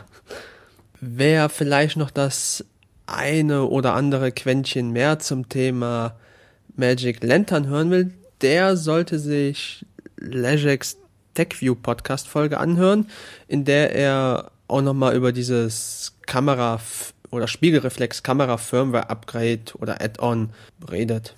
Die genaue Folge le legen wir euch nochmal in den Show Notes nach. Weiter geht es jetzt hier mit einem Interview, das der Leszek mit Jörg Schirotke von Kenotics geführt hat. Ja, Radio Tux auf dem Linux-Tag 2013 und bei mir ist Jörg Schirotke vom Canotix-Team und äh, wir wollen so ein bisschen äh, quatschen über Canotix und äh, ja, Canotix ist eine Linux-Distribution, die auf Debian basiert, auf Debian fußt. Und ja, wann wurde sie so gegründet und was waren so die Beweggründe, um so eine Linux-Distribution für dich äh, zu gründen? Also gegründet wurde es praktisch 2003 schon im Dezember und es wurde dann praktisch als erstes Release freigegeben als Neubau praktisch von Knoppix mit ein paar zusätzlichen Treibern und wo halt sich besser installieren konnte als das ursprüngliche Knoppix-System, wo ich eigentlich vorher schon mitgearbeitet habe mit bestimmten Patches an Klaus Knopper und das war halt nicht das, was ich mir so vorgestellt habe, weil er nicht alle Sachen umgesetzt hat. Und deswegen habe ich dann mal eigene Distribution gegründet, wo ich dann alle Ideen, wo ich so gehabt habe, selbst umsetzen konnte. Und es war halt zur damaligen Zeit auf Debian ZIT basiert und war halt mehr oder minder ein Knoppix-Klon, wo halt optimiert ist auf Festplatteninstallation. Festplatteninstallation ist immer noch dieses Primärziel von Canotix, bloß ist es jetzt nicht mehr auf SIT, sondern auf Debian Stable. Da hat sich also im Laufe der Zeit einiges auch geändert. Wie war denn so äh, die Lernkurve auch ähm, und, und die, ja, die Lernkurve, was die verschiedenen Zielgruppen angeht? Du hast jetzt gesagt, Festplatteninstallation. Gab es da auch noch äh, im Laufe der Geschichte auch noch weitere Änderungen in, in Hinsicht der Zielgruppe und, und der Festplatteninstallation? Also die Zielgruppe hat sich äh, dramatisch geändert nach ungefähr drei Jahren. Ähm, aus Stressgründen habe ich dann entschieden, dass ich nicht mehr SIT supporten möchte, sondern auf Debian Stable umschalte. Und äh, da sind natürlich einige Entwickler und User dann zu der Nachfolgedistro äh, gegangen. Und Kann man ja auch mal erwähnen, Sidax heißt die, oder hieß sie und ja, wurde dann nochmal umbenannt und, und nochmal jetzt auch nochmal gesplittet und so weiter. Also die haben auch ein paar Probleme, würde ich mal sagen, wenn die sich immer umbenennen. Ja, ähm, warum eigentlich Debian? Also ich war ja praktisch ähm, ein Tester von zig Distributionen, habe bestimmt 100 Distributionen, gab es zu der damaligen Zeit schon viel mehr und alle möglichen mal ausprobiert und Knoppix hat mir am besten gefallen. Das pure Debian war mir ehrlich gesagt zu umständlich zu installieren, wenn ich es häufig nutzen möchte und deswegen halt ein Live-System mit HD-Installer. Und äh, ja, jetzt wird Canotix ausgeliefert in äh, verschiedenen Versionen. Wie viele Versionen gibt es? Also ich habe gesehen eine 32-Bit-Version, eine 64-Bit-Version. Wie sieht's aus mit Software? Kannst du da was zu sagen? Also momentan äh, auf dem Linux-Tag haben wir eine DVD mit 4-in-1. Das sind vier ISO-Images da, wobei zwei Spezial-Images sind mit äh, zusätzlicher äh, Grafikkartenerkennung und Steam vorinstalliert und zwei ganz neu. Es gab es vorher noch nie äh, mit LXDE und es sind noch zwei zusätzliche ISO-Images auf dem Server. Wer jetzt praktisch eine pure Visi-Installation haben möchte, ohne diese Drecks und KDE, die sind noch extra verfügbar. Habt ihr also eine ganze Menge an Editionen. Wie sieht so an äh, Standardsoftware? Wird da ein Softwarepaket ausgeliefert als ein Webbrowser auf allen Editionen oder gibt es da halt irgendwie spezielle Änderungen äh, in- hinsichtlich so Standardsoftware? Also als Standardsoftware kann man mal sagen, Iceweasel, das ist ja praktisch der Firefox und der Debian. Der ist überall drauf in der neuesten Version. Und die Oberfläche ist auch zwischen LXD und KD ähnlich angepasst, dass zum Beispiel die Buttons an derselben Stelle sind, um die einzelnen Sachen schneller zu finden. Als Office ist immer bei KDE äh, Images dann LibreOffice dabei, wenn immer in der neuesten Version. Nicht in den normalen Debian-Paketen, sondern die von LibreOffice direkt und ansonsten halt die, die gängige Standardauswahl mit ein paar zusätzlichen Tools wie Skype, das ist auch überall drauf. Ja, jetzt habe ich ja auch gehört, ihr habt eine neue Version und da gibt es jetzt zum Beispiel ein neues äh, Programmchen oder ein neues, neues kleine, kleines Paketchen, was sich GFX Detect nennt. Und äh, was macht das so besonders im Gegensatz zu vielen anderen Linux-Distributionen, die es ja auch als Live-Systeme gibt ähm, und bei Festpl- Festplatteninstallationen natürlich auch? Was ist da das Besondere? Also wir haben ja vorher schon ähm, ein System gehabt, wo sich GFX Overlay genannt hat. Das hat im Live-Mode äh, die Fähigkeit besessen, die aktuelle Grafikkarte zu erkennen und den jeweiligen optimalen Binärtreiber zu aktivieren. Das hat wunderbar funktioniert, sehr schnell, aber wenn man jetzt das System äh, auf eine Festplatte installiert hat, dann war das äh, natürlich nicht mehr möglich, automatisch umzuschalten. Und das hat mich natürlich gestört, besonders weil ich jetzt selbst ähm, sehr viele Grafikkarten bei mir rumliegen habe, die ich zum Testen verwende. Das muss irgendwie auf Festplatte auch funktionieren und das ist praktisch die Lösung dazu. Also da wird dann automatisch dann der richtige Treiber aktiviert, je nachdem, was für eine Grafikkarte man im Rechner hat. Also wenn man einen proprietären Treiber braucht, um 3D-Games zu zocken, dann wird er auch direkt aktiviert. Das ist der Sinn davon, weil wenn man jetzt zum Beispiel Steam-Spiele machen möchte, die funktionieren natürlich mit den Standardtreibern eher selten und Steam ist ja auf diesem Spezial-ISO auch gleich mit vorinstalliert. Also direkt perfekt für Gamer dann, die direkt loslegen möchten. Eigentlich schon ideal, ja. Ja, ähm, ja, also kommen wir mal vielleicht so ein bisschen zur Community von, äh, von Canotix. Das hat sich ja auch, glaube ich, im, im Laufe der Zeit so ein bisschen entwickelt. Wie sieht denn das da aus mit äh, Community Support? Wie viele Leute arbeiten überhaupt an Canotix? Und ist das, sind das Community-Leute oder werden sogar Leute bezahlt dafür? Bezahlt wird keiner, also es gibt äh, den Acritox, der macht den Installer, Live-Systeme, äh, besondere Hacks, wo ich jetzt selbst nicht weiterkomme oder was man halt so braucht. Und dann gibt es den äh, Sivon, der macht mir die Community-Aspekte, also wenn er für die Messeanmeldung, für die Webseite, wenn es da News gibt.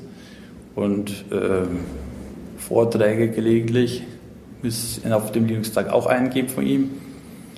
Und dann gibt es jetzt den Retabel, der hat jetzt diese LXDE-Version zum größten Teil selbstständig erarbeitet, mit Kompass-Anpassungen und allen möglichen lustigen Sachen. Und äh, das waren jetzt die Haupt, Hauptteilnehmer aus der Community, die sich halt so ergeben haben im Laufe der Zeit. Ich habe auch gesehen, ihr steckt sehr, sehr viel äh, Zeit auch in die Webseite. Ich habe da, glaube ich, gesehen, da war auch so ein kleines Handbuch drin, äh, auch auf der Webseite. Und äh, wer ist denn dafür verantwortlich? Macht ihr das alle irgendwie zusammen? Ist da die Community auch äh, mit dran beteiligt, dass ihr irgendwelche Einträge erstellt? Und, und Also ehrlich gesagt, dieses Handbuch auf der Webseite ist nicht aktuell.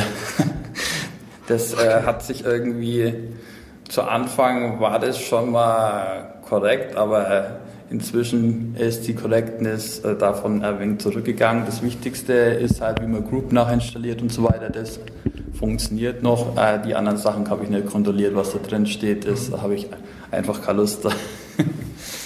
Ja, und äh, ja, ich glaube, wir können so langsam zum Ende kommen. Was äh, hast du noch irgendwie was, was du noch erwähnen möchtest bei der neuen Version, was so spannend ist, warum sich Leute das unbedingt anschauen sollen? Also Gamer sollten sich auf jeden Fall anschauen, weil Steam ist direkt vorinstalliert, es gibt GFX Detect, muss sich also nicht mehr darum kümmern, irgendwelche Grafikkartentreiber nachzuinstallieren. Also es gibt noch eine Besonderheit für die Leute, wo gern äh, VDV testen möchten mit Radeon-Grafikkarten.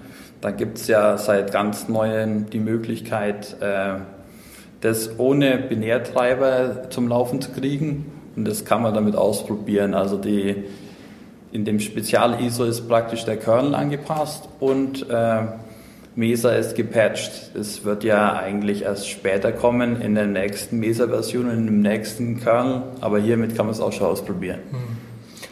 Ja, also Canotix gibt's dann auf der Webseite canotix.org, ja. Und äh, da gibt's auch weitere Informationen, Community Links, IRC, da haben wir uns auch getroffen. Ähm, und äh, eine Frage, die mich noch sehr interessiert, wie viel Zeit steckt man eigentlich so rein in so eine Linux-Distribution jetzt so in Wochenstunden, um das Ja. ins Laufen zu bringen? Also der Support unterscheidet sich ja immer, ob jetzt einer ein kleineres oder größeres Problem hat. Also meistens läuft es halt nebenbei. Und wer jetzt ein gutes Jobangebot hat für mich, wo ich dann meine Kenntnisse sinnvoll einsetzen kann, würde ich auch akzeptieren. Weil äh, einen Job habe ich momentan nicht. Ja, dann bedanke ich mich, hat mich gefreut und ja, das war äh, Jörg Schirotke von Canotix. Vielen Dank noch einmal an Leszek und Jörg Schirotke für dieses sehr aufschlussreiche Interview. Ich persönlich muss sagen, ich finde es immer wieder faszinierend, wie sich Menschen an bekannte Linux-Distributionen wagen und auf deren Basis was Neues kreieren, um deren ja, Fehler oder Schwachstellen zu fixen. Und Kenotex ist da eine sehr interessante Distribution, die ich mir auf jeden Fall mal ansehen werde. So, weiter geht's mit einem sehr schönen Thema. Secure Boot.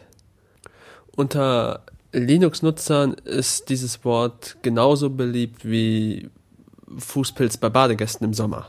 Ich glaube, seit der Einführung von Windows 8 oder auch schon ein paar Monate davor hat kein Thema so viele Wellen geschlagen wie UEFI Secure Boot. Und was das genau ist und was es da sonst noch so für Informationen gibt, die man wissen sollte, das hat Ingo für euch im folgenden Interview herausgefunden.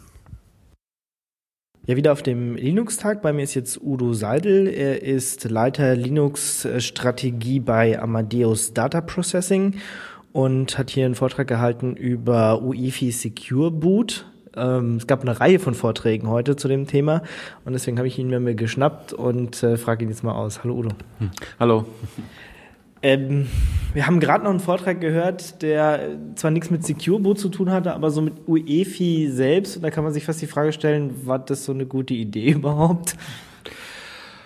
Ja und, und nein. Also, also UEFI oder den Vorgänger gibt's ja, schon, ja schon einige Zeit und vor allem auf Italien-basierten Systemen trat das das erste Mal auf. Und wenn man da HPUX, wenn man da von dem ursprünglichen BIOS, was sie dort hatten, kam, da war EFI auf jeden Fall eine deutliche Weiterentwicklung, ist sehr viel flexibel, was aber auch bedeutet, dass ich äh, mir mehr Sachen überlegen muss, weil das nicht mehr hinter Menüs versteckt ist.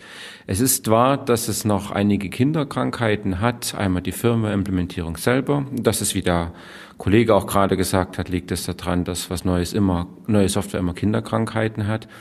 Ich denke aber prinzipiell, dass es in die richtige Richtung geht, dass man mehr Flexibilität hat und die Linux-Distributionen zum Beispiel auch schon eigentlich sehr gut damit, damit umgehen können. Und das ist für mich zum Beispiel das Wichtigste, dass bei Rechnern, die ich in der Hand hatte, die Installation von Linux, von modernen Linux einfach so funktioniert hat und zwar so, wie man es wie man es kauft, also out of the box auf Neudeutsch. Hm. Ja, trotzdem, also die Bugs, die da jetzt gerade in so letzter Zeit, also man erinnert sich wahrscheinlich an diesen Samsung, an diese Samsung-Geschichte, die da irgendwie, wenn man mit Linux gebootet hat und UEFI anhatte, dann hat's geknallt und dann war das ein großer Briefbeschwerer nach der Laptop. Äh, ja, es macht macht's schon ein bisschen schwierig. Also Das Vertrauen ist erschüttert, ganz klar. Äh, Das, das steht, steht außer Frage. Äh, Man darf aber die ursprüngliche Intention nicht, nicht vergessen, dass da verschiedene Sachen adressiert sind, die jetzt das klassische BIOS nicht mehr, nicht mehr kann oder dass man auch einfach nicht mehr, nicht mehr anfassen will. Äh, Es ist ein bisschen einheitlicher geworden. Jetzt in der Vergangenheit, man hat halt verschiedene BIOS-Hersteller da gehabt und auch da gab es Bugs, auch da gab es Probleme. Und es ist wahr, dass hier noch Kinderkrankheiten da sind, die ausgemerzt werden müssen, aber es ist schon eine Zusammenführung eigentlich von der Firmware-Implementierung von den verschiedenen Herstellern, wa- was gut ist, was auch gut ist dann für das Betriebssystem, wenn es interagieren will mit der, mit der Firmware, dass es nur noch über, über eine Sache sich Gedanken machen muss. Es gibt ein Gremium, es gibt eine saubere Spezifikation. Dass es an der Umsetzung scheitert, ist ein bisschen schade, ja. ein bisschen schade ist auch, dass sie dann tatsächlich auch vergessen haben, so ein paar Sachen zu standardisieren. Zum Beispiel, wie komme ich überhaupt ins Bootmenü? Wie komme ich ins Setup-Menü? So die Sachen, die, wo man gedacht hat, okay, im Laufe der Jahre, so ein paar Dinge haben sich ja immer wieder geändert und es gab nichts Standardisiertes. Das wäre jetzt mal die Möglichkeit gewesen. Aber das haben sie dann auch nicht gemacht. Ja, das ist richtig und ich finde es auch persönlich sehr, sehr schmerzvoll. Also es gibt ich müsste es noch genau nachgucken, aber nichts dazu in der UEFI-Spezifikation, die sagt, so und so muss man das Menü hineinkommen. Äh, ich glaube, dass da die Hardwarehersteller noch zu fokussiert gucken und nicht rechts und nicht links sind und es ist ihnen egal, weil sie wissen ja, wie es bei, bei ihnen funktioniert. Ja, aber es ist ja schmerz, schmerzvoll. Aber wer es spezifiziert hat, ist Microsoft. Microsoft hat jetzt gesagt, wenn Windows 8 Logo-Sticker auf eure äh, Laptops gedöns klingen wollt, kleben wollt, dann müsst ihr ein paar Regeln anhalten. Unter anderem muss das Ding dieses Secure Boot können. Was ist das?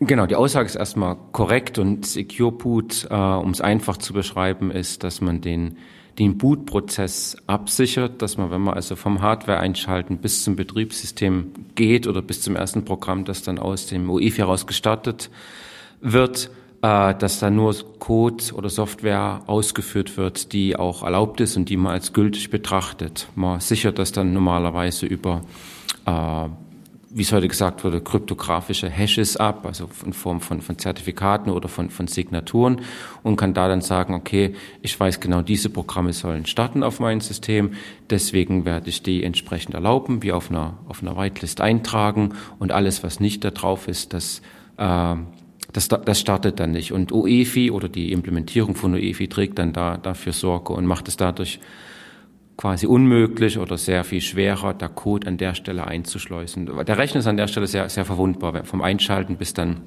sagen wir mal, der Betriebssystemkern Kern geladen ist. Und genau diese Sicherheit, diese Lücke oder diese Schwachstelle, das schließt oder möchte Secure Boot schließen. Damit man dann keine ja, Bootviren hat.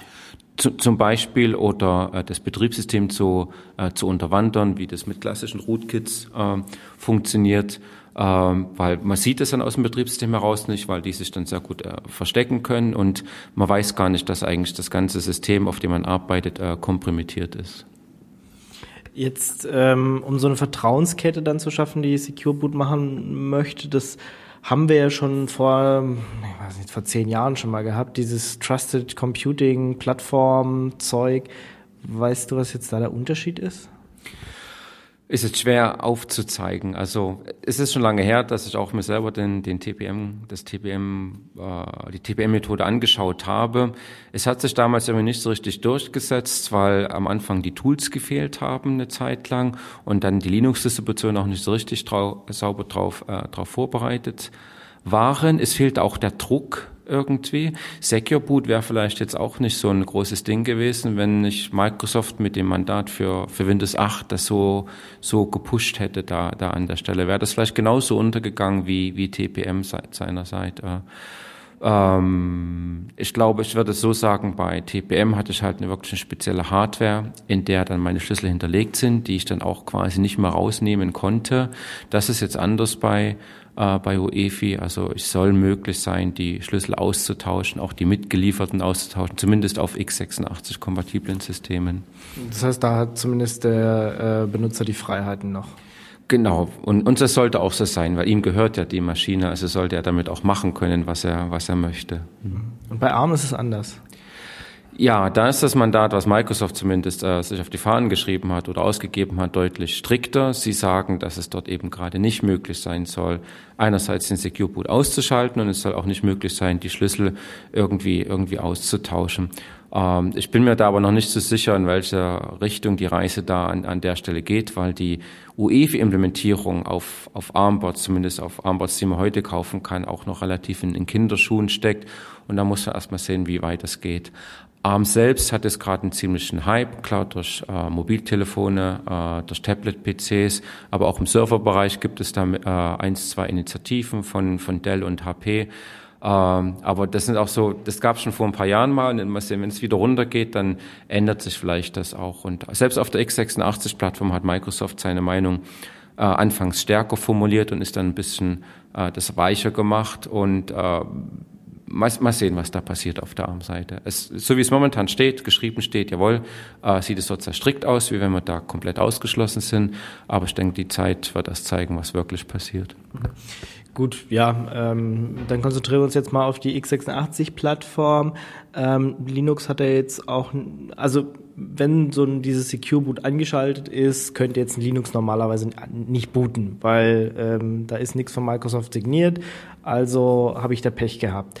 Ähm, jetzt mussten sich die Linux-Entwickler und Community und so überlegen, wie kriegt man das dann jetzt hin, dass da doch ein Linux läuft.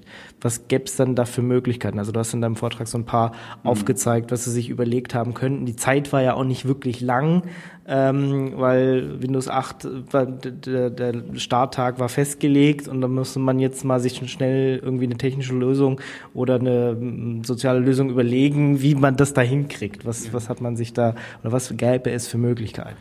Ja, die erste Möglichkeit ist natürlich Secure Boot auszuschalten an, an der Stelle. Ähm, und wie ich auch eher schon gesagt habe, ist, technisch ist das eine Möglichkeit, aber keine, die in die Zukunft gerichtet ist. Und vor allem diese, diese Lücke, die man schließen will aus Sicherheitsgründen, äh, schließt man, schließt man dann nicht. Also man hat dann zwar ein lauffähiges System, ähm, ist aber nicht irgendwie für die Zukunft richtig vorbereitet.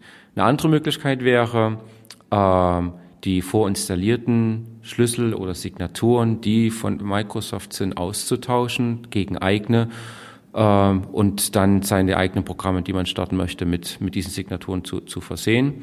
Äh, bedeutet aber auch, dass ich dann in Windows, was ich vielleicht auch benutzen möchte, äh, ausschließe. Und wenn ich mehrere Betriebssysteme nebeneinander habe, muss ich diese Prozedur auch immer wieder wiederholen.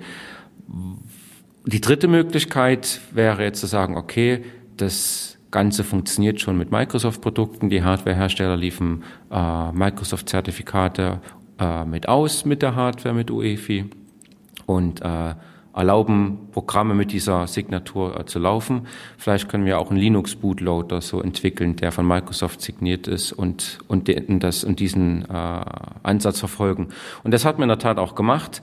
Ähm, ist es nicht hergegangen und hat gesagt, ich nehme jetzt meinen mein Bootloader und lasse den von Microsoft äh, signieren, sondern man hat da einfach so ein, ein kleines Stück Software zwischen EFI, UEFI und dem Boot, Linux Bootloader eingeschoben. Dieses Stück ist in der Tat jetzt von Microsoft äh, signiert und an der Stelle hat man eine Logik eingebaut, um entweder benutzereigene Zertifikate, Signaturen noch einzupflegen oder distributionsspezifische äh, Zertifikate einzupflegen und dann entweder die Vertrauenskette dann an der Stelle zu stoppen, mehr hat die Spezifikation auch nicht vorgesehen, oder aber das sogar bis ins Betriebssystem hineinzutragen und zu sagen, ich starte jetzt bloß noch einen signierten Bootloader und bloß einen signierten Kernel und ein signiertes Kernel-Modul. Da gibt es ja jetzt auch zwei Bootloader oder zwei Zwischenstücke, die quasi dann einen Grub oder was auch immer booten können. Es gibt einmal diesen Shim und einmal noch diese Variante von der Linux Foundation. Ja, das, das ist korrekt. Ähm, die, die Linux Foundation war da vielleicht am Anfang sogar ein bisschen reger. Die haben letztes Jahr im März haben die da angefangen, also im März 2012 angefangen, sich da Gedanken zu machen, wie sie das lösen können.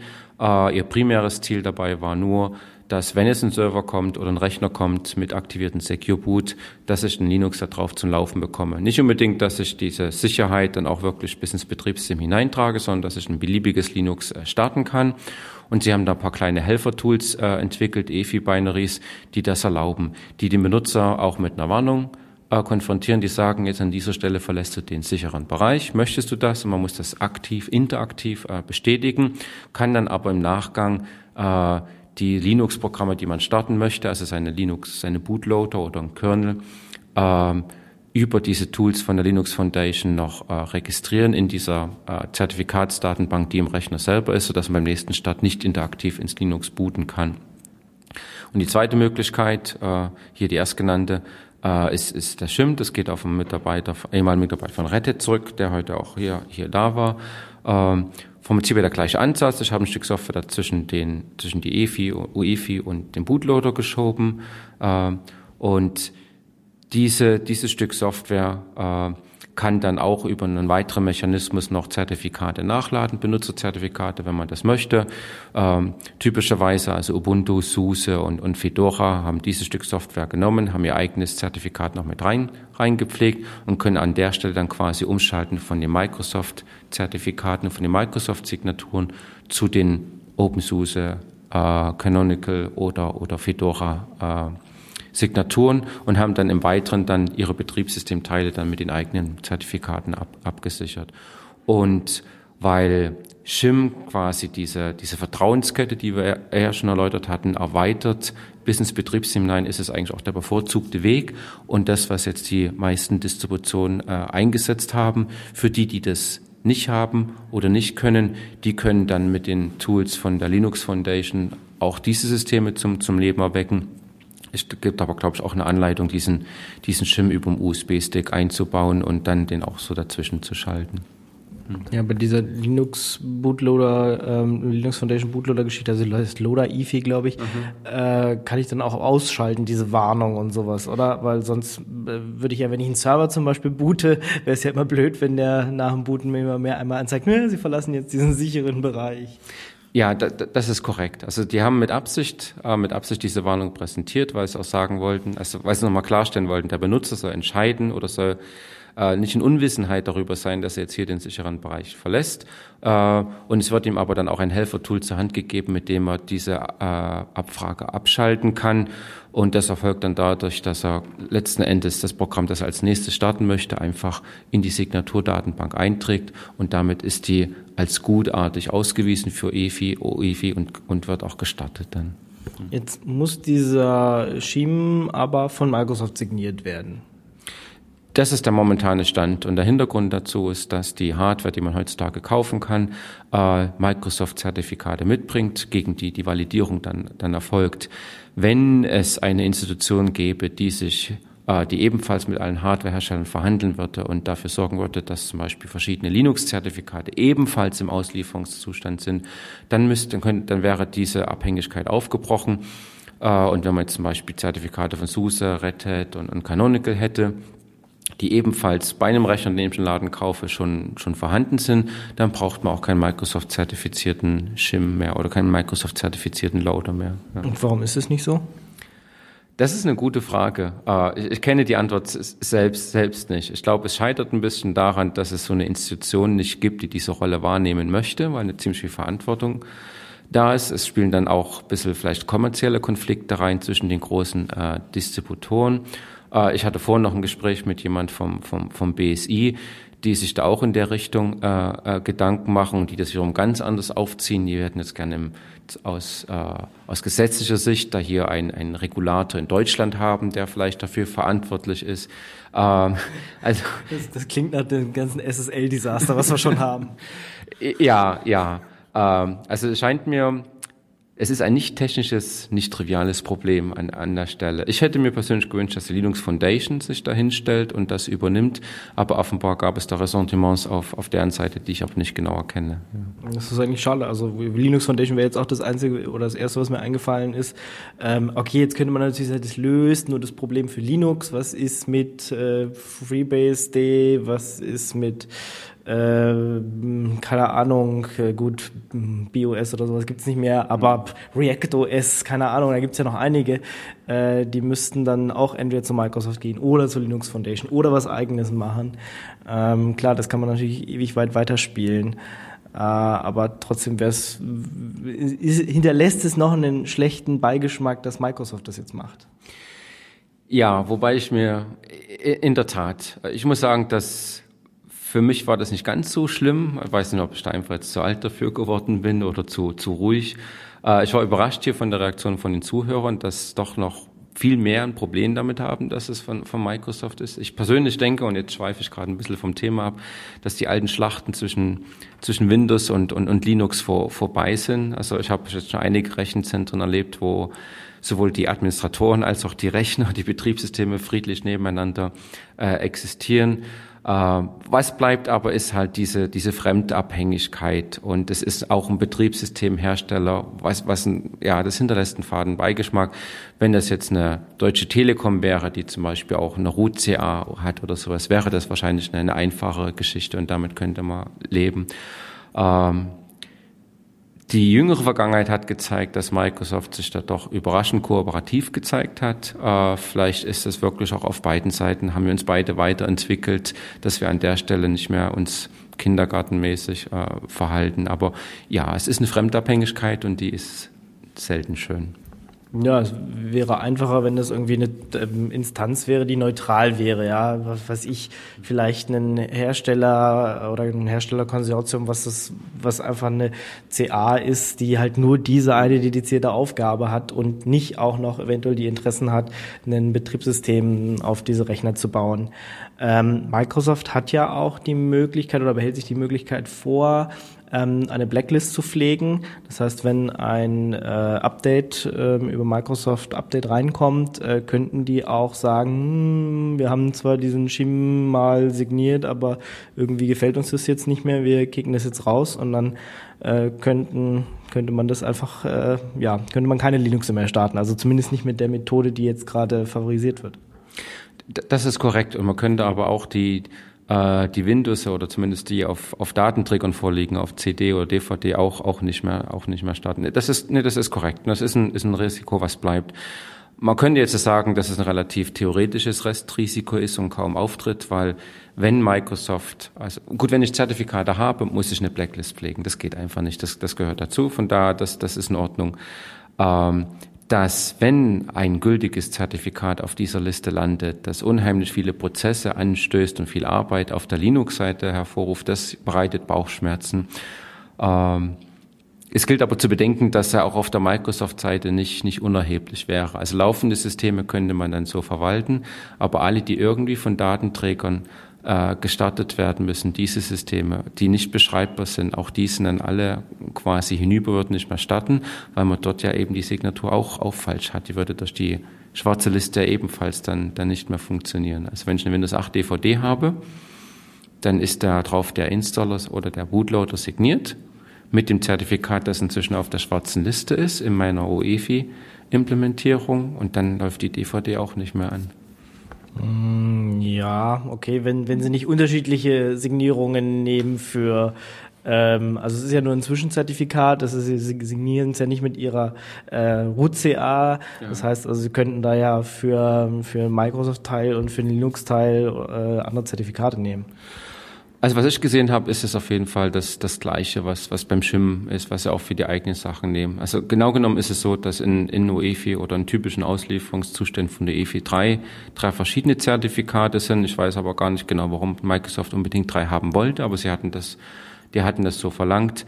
Ich war in dem, worüber ich gesprochen habe, davon ausgegangen, dass quasi das Zertifikat oder alle drei ungültig sind an, an, an der Stelle. Ich glaube nicht so richtig dran, dass sie böswillig sagen, dass es jetzt, äh, äh, ohne dass es kompromittiert ist, dass sie das Zertifikat äh, zurückziehen. Aber, aber ja, klar, wenn ein Zertifikat ungültig ist und ich keinen Einfluss drauf habe und quasi als Empfänger dastehe und das selber nicht steuern kann, dann bin ich auf der reaktiven Seite, was immer schlecht ist an der Stelle und, äh, und fremdabhängig, was, was dann auch nicht weiterhilft, ja.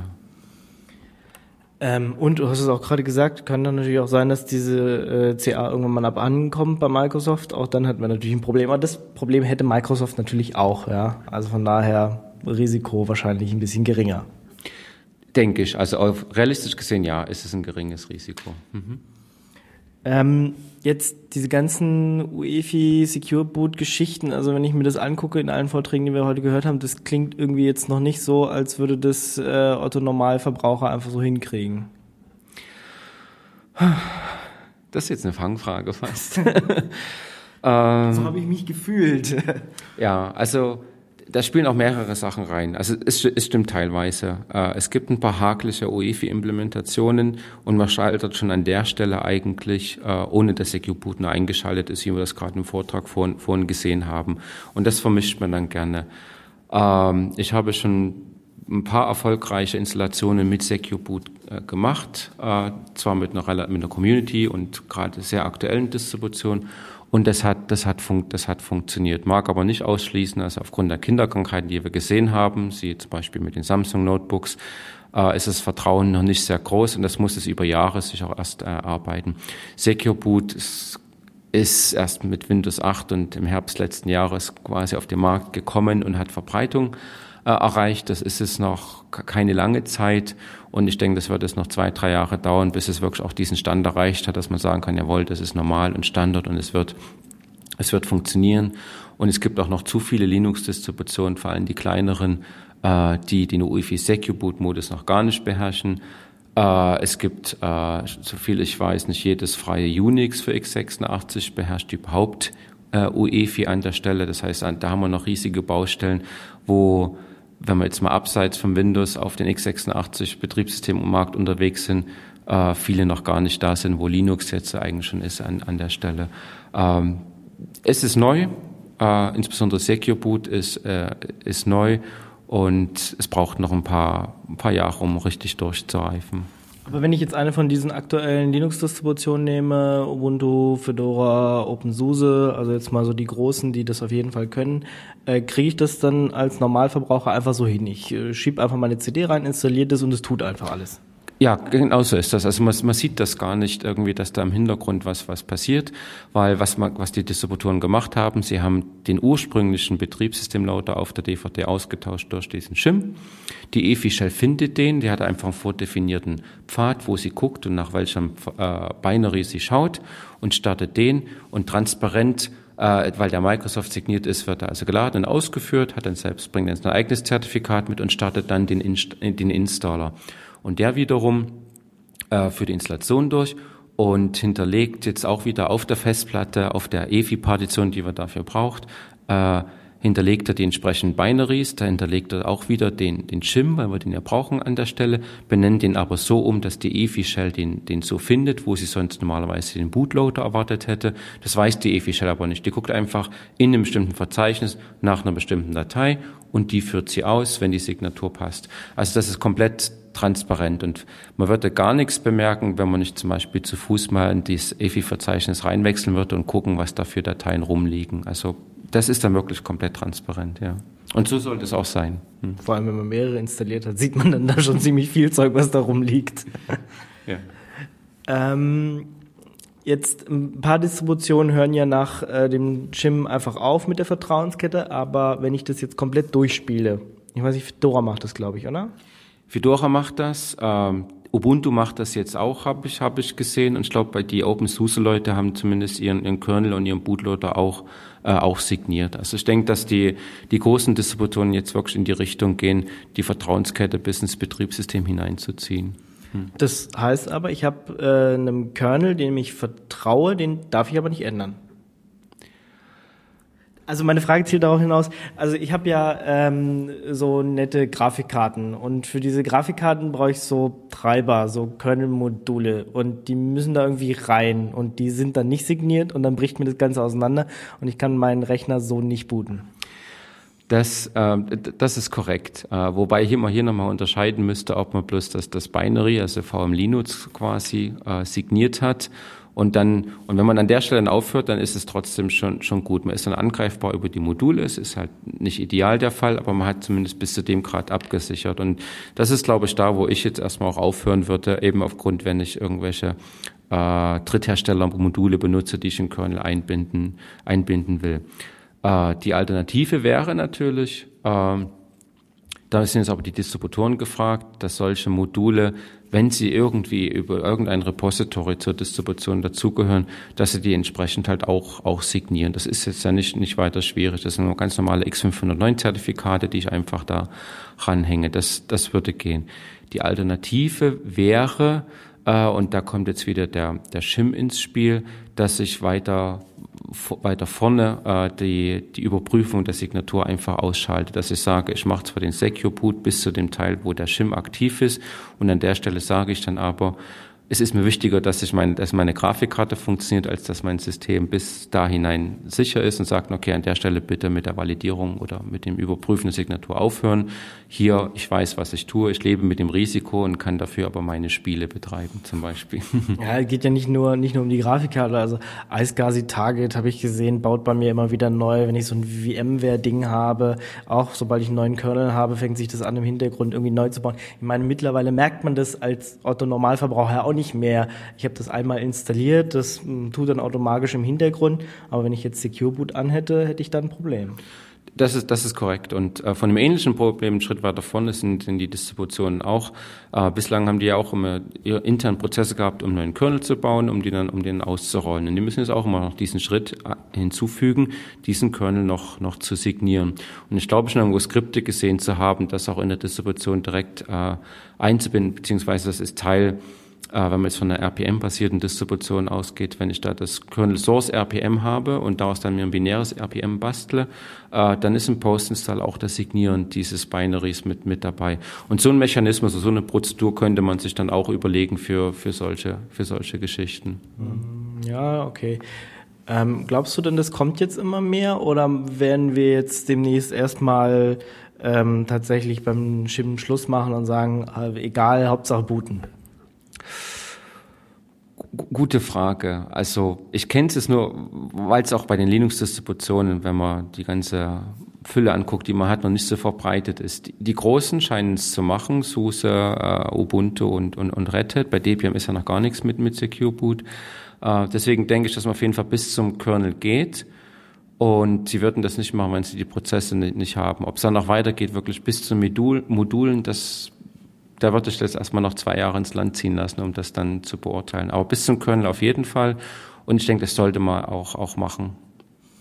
Das heißt, du würdest empfehlen, Secureboot anlassen, das mit äh, Shim zu machen und gucken, was die Distributionen tun. Und wenn es bei einem funktioniert, dann so lassen. Und nur wenn ich ein Problem habe, dann könnte ich ähm, entweder Secureboot ausschalten oder im ganz harten Fall könnte ich ja auch sagen, äh, dieses UEFI, so funktioniert es gerade bei mir nicht, ich gehe in diesen BIOS-Compatibility-Modus.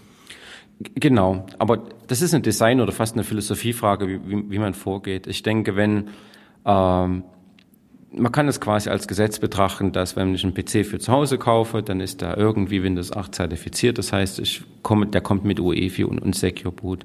Und wenn meine Linux-Distribution trotzdem funktioniert, so wie der, wie ich im Laden kaufe, den Rechner, dann, dann ist das gut. Dann würde ich das nicht, würde ich keinen Grund sehen, das, das zu ändern.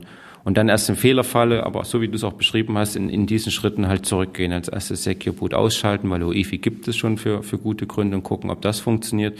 Und nur wenn mir das so erhebliche Probleme bereitet, ähm, dann da zurückwechseln.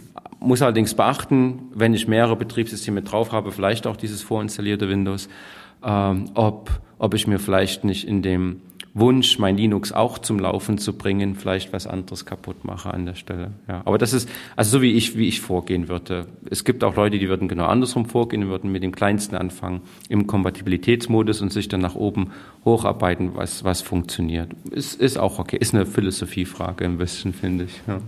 Aber was wir daraus lernen, man muss sich auf jeden Fall damit beschäftigen. UEFI ist da, UEFI mit Secure Boot ist da. Äh, wir werden noch viele Probleme sehen. Wir haben ja schon einige gesehen mit, äh, egal, Lenovo, mit Samsung, mit einigen anderen Herstellern, die komische, krude Sachen machen. Äh, da werden wir wahrscheinlich noch viele lustige äh, Jahre demnächst jetzt haben. Ja, man hat sich einfach an dieses BIOS gewöhnt, das war stabil und jetzt kommt halt äh, alles neu. Okay, also ihr müsst euch da auch mal ein bisschen angucken. Gerade wenn man einen neuen Notebook hat, wird es jetzt einfach nicht ausbleiben und es wird auch einfach nicht weggehen. Vielen Dank, Udo Seidel von Amadeus Data Processing über ähm, UEFI, über Secure Boot, was das alles bringt und äh, ja, gerade schon gesagt, ihr müsst euch damit beschäftigen. Danke. Danke gleichfalls gerne. Also mit diesem OEFI Secure Boot, ich weiß ja nicht. Klar, man könnte mal super digitale Signierung oder Zertifizierung, Sicherheit an der Hardware. Aber mal im Ernst, ein Schelm, wer Böses denkt, oder? Also für mich persönlich ist das schon so ein Platz in meinen persönlichen Top 10 der größten Programmiersünden. Aber lassen wir das. Kommen wir nun zu ne, äh, einem sehr erfreudigen Thema oder anders ausgedrückt ein Thema für die Nerds unter euch. Filesysteme. Ich spare mir jeglichen Kommentar und würde einfach sagen, hört rein. Ja, ich bin jetzt hier auf dem Linux-Tag und sitze mit Heinz Maulshagen. Er ist bei äh, Red Hat und hat hier einen Vortrag gehalten über Filesysteme und deswegen habe ich ihn mir mal geschnappt und wir reden mal so ein bisschen über Filesysteme. Hallo Heinz. Hallo. Ja, ich meine ganz plakativ, welches Filesystem soll ich denn jetzt nehmen? Plakativ leider nicht zu beantworten, weil die Filesysteme alle ihre individuellen Grenzen haben, was Skalierbarkeit, was unterstützte Größen von Einzeldateien beziehungsweise ganzen Dateisystemen anbetrifft. Und es gibt auch Tool-Unterschiede, die mir zum Beispiel FSCK, also wenn ich das Dateisystem überprüfe, Probleme machen, wenn mein Dateisystem sehr groß ist. Also es ist nicht plakativ, ein Dateisystem erschlägt jeden Anwendungsfall zu beantworten. Ja, schade eigentlich. Dann gucken wir uns doch mal die Filesysteme an. Also es geht um lokale Filesysteme, die hast du vorgestellt. Äh, wenn ich mir jetzt mal so die angucke, die am meisten sind, X3, X4, was macht die aus? Die X3, X4 Dateisysteme haben eine lange Geschichte. Äh, ursprünglich ist ja äh, Linux angefangen mit einem äh, nicht EXT Standard-Dateisystem, was aus der Minix-Welt stammt. Dann hat es die Familie dementsprechend auch dieses Nummernschema der EXT-Dateisysteme gegeben, die immer wieder Erweiterungen erfahren haben, möglichst kompatibel, sodass äh, die Anwender dieser Dateisysteme nicht ihre vorhandenen Dateisysteme sichern mussten, einen neuen Typ kreieren mussten und restaurieren, sondern möglichst kontinuierlich durchmigrieren konnten. Die Haupterweiterungen sind geschehen im Bereich Schritt EXT2 zu EXT3, dass man das Journaling eingeführt hat, also ein log-strukturiertes Dateisystem daraus gemacht hat, was bedeutet, dass Aktualisierungen zu den Metadaten oder an den Metadaten erst einmal in einen Log geschrieben werden, bevor dann aus dem Log heraus an den jeweiligen Stellen die Metadaten aktualisiert werden. Der Hauptgrund für dieses im ersten Schritt ja verlangsamen, weil ich muss ja mehrfach schreiben, lesen und so weiter, ist äh, praktisch volle Dateisystemüberprüfungen zu vermeiden, wenn das System crasht, weil ich ja die Information, was stand in Form von Transaktionen im Log an zur Aktualisierung habe, wenn ich starte. Und das verkürzt natürlich meine Systemhochlaufzeit enorm und macht mein System schneller verfügbar, als wenn ich im Gegensatz eine volle Dateisystemüberprüfung per FSCK machen müsste. Aber trotzdem ist FSCK nicht tot, ich muss es trotzdem ab und zu nochmal machen. Korrekt, das ist ein, ein äh, weit verbreiteter Irrtum, erstaunlicherweise, dass mit solchen log-strukturierten Dateisystemen, die mir ja diesen Komfort, wie ich gerade versucht habe zu erklären, geben, eines schnelleren Systemstarts nach dem Crash, dass das vermeiden würde, das Dateisystem vollständig auf Konsistenz zu überprüfen. Denn ich kann ja aus allen möglichen Gründen, die in Softwarefehlern zu Hause sein können, die in Hardwarefehlern sich manifestieren können, an x-beliebigen Stellen in meinen Daten und Metadaten Bitrot, also sprich Bitfehler haben, die meine Metadaten oder Daten beschädigen. Und das kann ich nur mit einer vollen Dateisystemüberprüfung äh, bewerkstelligen. EXT, äh, EXT4, wo wir eben dran waren, was sind da die Unterschiede? Hat im Wesentlichen noch hinzugefügt eine effizientere Allokation, Zuordnung von Speicher mit dem Ziel, größere Mengen, größere Segmente innerhalb des Dateiadressraumes kontinuierlich auf den darunterliegenden Blockgeräten abzulegen. Das ist die sogenannte Extend Allocation und zudem mit dem Geschmack noch der verzögerten Allokation, um eben im Page Cache befindliche Dirty Pages möglichst zu erkennen, auf die Möglichkeit hin, sie kontinuierlich in Form dieser großen Extents abspeichern zu können. Das ist allerdings performanceorientiert, hat nichts direkt damit zu tun, was vorher bezüglich Journaling gesagt worden ist. Trotzdem haben diese Filesysteme ja immer noch das, was man so Fragmentierung nennt. Also das ist nicht weg. Nein. Das äh, Fragmentierungsproblem ist ein Klassiker, der einfach mit der Lebenszeit eines Dateisystems einhergeht, zwangsläufig. Ich lege neue Dateien an, ich verändere vorhandene Dateien, ich lösche Dateien weg, was alles mit Allokation bzw. Deallokation zu tun hat. Und das ist der elementare Grund, der immanente, wenn man so will, der für diese Fragmentierung sorgt, was natürlich nach Defragmentierungsmöglichkeiten fragt. Genau, gibt es sie denn noch? Also macht man sowas noch? Ja, das ist ein wesentliches Thema, wenn man äh, praktisch die Historie wieder entlang fährt, was die XT-Familie anbetrifft, wenn man Alternativen wie XFS und ButterFS, das Neue, sich ich sag mal, situierende Dateisystem anschaut, was vielleicht in wenigen Jahren in der Zukunft so stabil und produktionsfähig ist, dass man es auch als Default einsetzen kann. Da sind wir noch nicht, das dauert noch ein bisschen.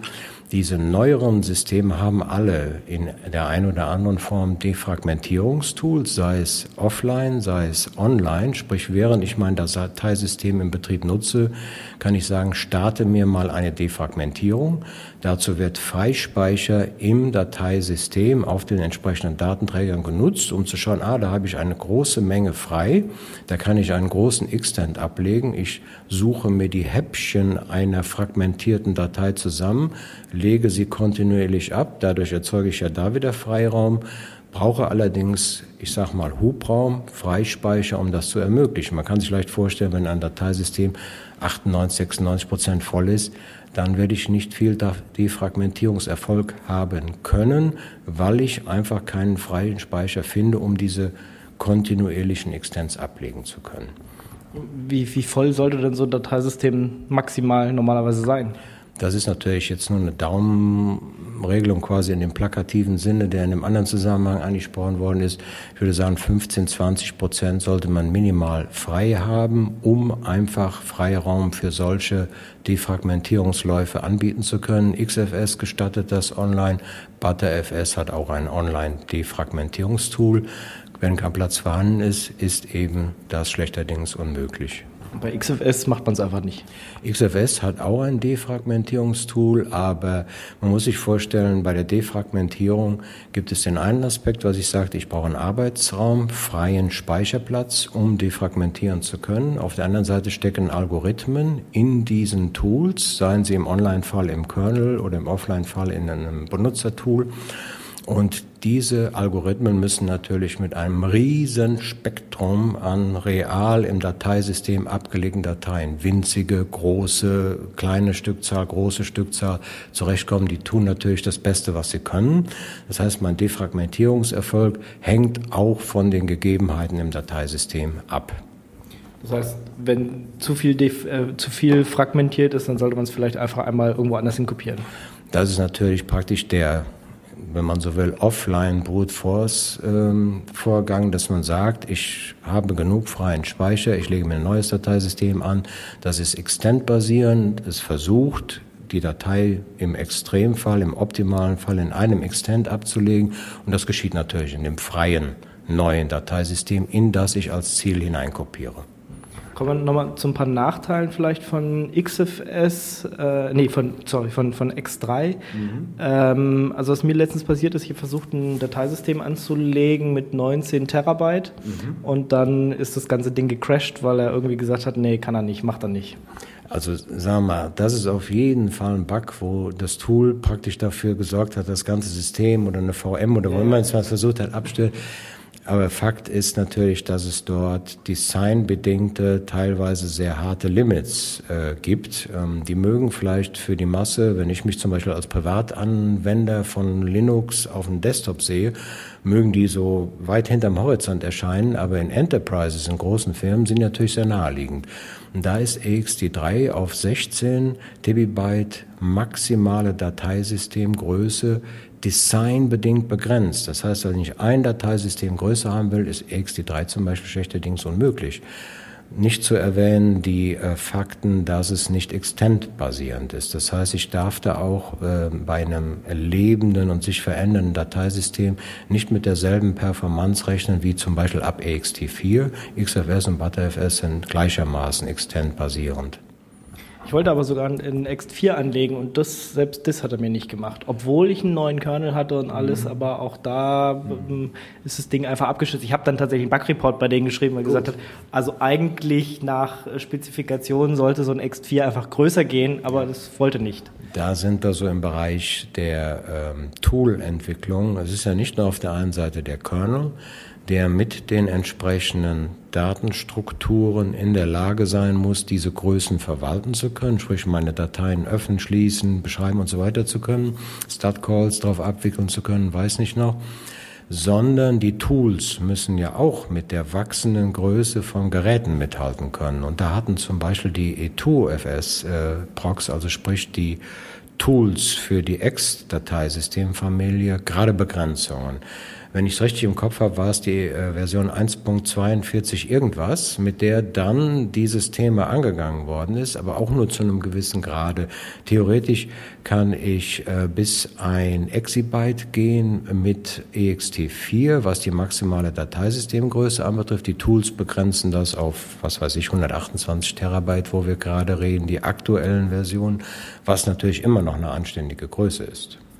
Lokal, also für, für die Desktop-Anwender sowieso. Korrekt. Ähm, ein anderes bekanntes Dateisystem, was man immer so liest, ist XFS. Das gehört ja schon so ein bisschen zum Urgestein. Richtig, also XFS, ich ähm, habe heute in meinem Vortrag auch scherzhaft gesagt, ist so ein Dinosaurier. Wenn man Dateisysteme sieht, man muss sich vorstellen, es handelt sich um mit eins der komplexesten Stücke Software in einem Betriebssystemkern, also auch im Linux ein Dateisystem zu implementieren, zu designen und zu implementieren. Und XFS hat halt diesen langen, diese lange Historie, stammt äh, ursprünglich von SGI, Silicon Graphics, ähm, und zwar auf dem IRIX Betriebssystem und ist ab äh, 2001 äh, im Source für Linux verfügbar gemacht worden unter der GPL. Da musste ich also hingehen und musste meinen Kernel selber damit patchen, um es nutzen zu können. 2003 war es Upstream, also wir reden schon von zehn Jahre Upstream-Verfügbarkeit XFS auf Linux. Das ist eine lange Geschichte. Man muss dazu wissen, dass Dateisysteme, wie eben gesagt, komplex sind und mehrere Jahre, teilweise bis zu sechs, acht und mehr Jahre zur Serienreife, zur Produktionsreife benötigen. Und den Vorteil hat XFS, ganz klar. Es hat diesen langen Rekord auf IRIX und zwar auch insbesondere mit sehr, sehr großen Dateisystemen in großen Firmen. Genau, was ich dann auch gemacht habe, ist äh, statt Ext4, was einfach äh, in der Toolchain, die ich hatte, gecrashed ist, einfach XFS zu nehmen und das ging dann plötzlich. Ja, wobei man natürlich trotz dieser, äh, ich sag mal, Lobhudelei, dass es so einen langen, äh, so eine lange Feldverfügbarkeit hat, nicht daraus schließen darf, dass so ein stabiles System völlig frei von Fehlern wäre. Wir haben zum Beispiel erlebt, dass es auf bestimmte Dateisystemlasten doch sehr äh, inperformant reagiert hat, was mittlerweile gefixt ist, nämlich das Kreieren beziehungsweise den Unlink, sprich Entfernen von einer großen Menge an Verzeichnissen und Dateien. Da war es sehr schlecht performant. Das wurde aber so vor 1,x Jahren adressiert und sieht jetzt viel besser aus. Für welchen Fall sollte man dann so ein XFS nehmen und für welchen Fall so ein Ext äh, 3.4? Also X3 würde ich für einen äh, Neuanfang nicht mehr empfehlen. Schließt sich auch in der Praxis, wenn man eine aktuelle Distribution nimmt, ähm, Slash, Rel, was auch immer, Fedora, aus, weil die Defaults einfach schon aktueller sind. Äh, keine aktuelle Distribution meines Wissens, die maßgeblich ist, erzeugt quasi für, zum Beispiel für mein Root-Dateisystem per Default noch ein X3. Also der Mindestschritt ist ein X4 zu nehmen und im Enterprise-Umfeld kann man so als Daumenregel sagen, alles was vom Dateisystem und auch von der Einzeldateigröße größer 16 Terabyte geht, Daumenregel XFS evaluieren, XFS einsetzen. Und wo hat XFS dann jetzt noch Probleme? Im Prinzip äh, ist das der Bereich, dass Dateisysteme ja mehr tun können, was die Metadaten und die Daten anbetrifft, als das pure Minimum Dateieigenschaften zu verwalten. Größen, wo sind die Speicher? Extents, wo sie abgelegt sind, Rechte ähm, oder auch äh, erweiterte Attribute und so weiter und so fort, sondern sie können auch mit den Metadaten und auch optional mit den Daten Prüfsummen ablegen. Und diese Prüfsummen gestatten ja dann online, während sie gemountet sind, wenn ich eine Datei zugreife, Überprüfungen der Konsistenz der Metadaten und auch Daten. Da geht der Trend hin.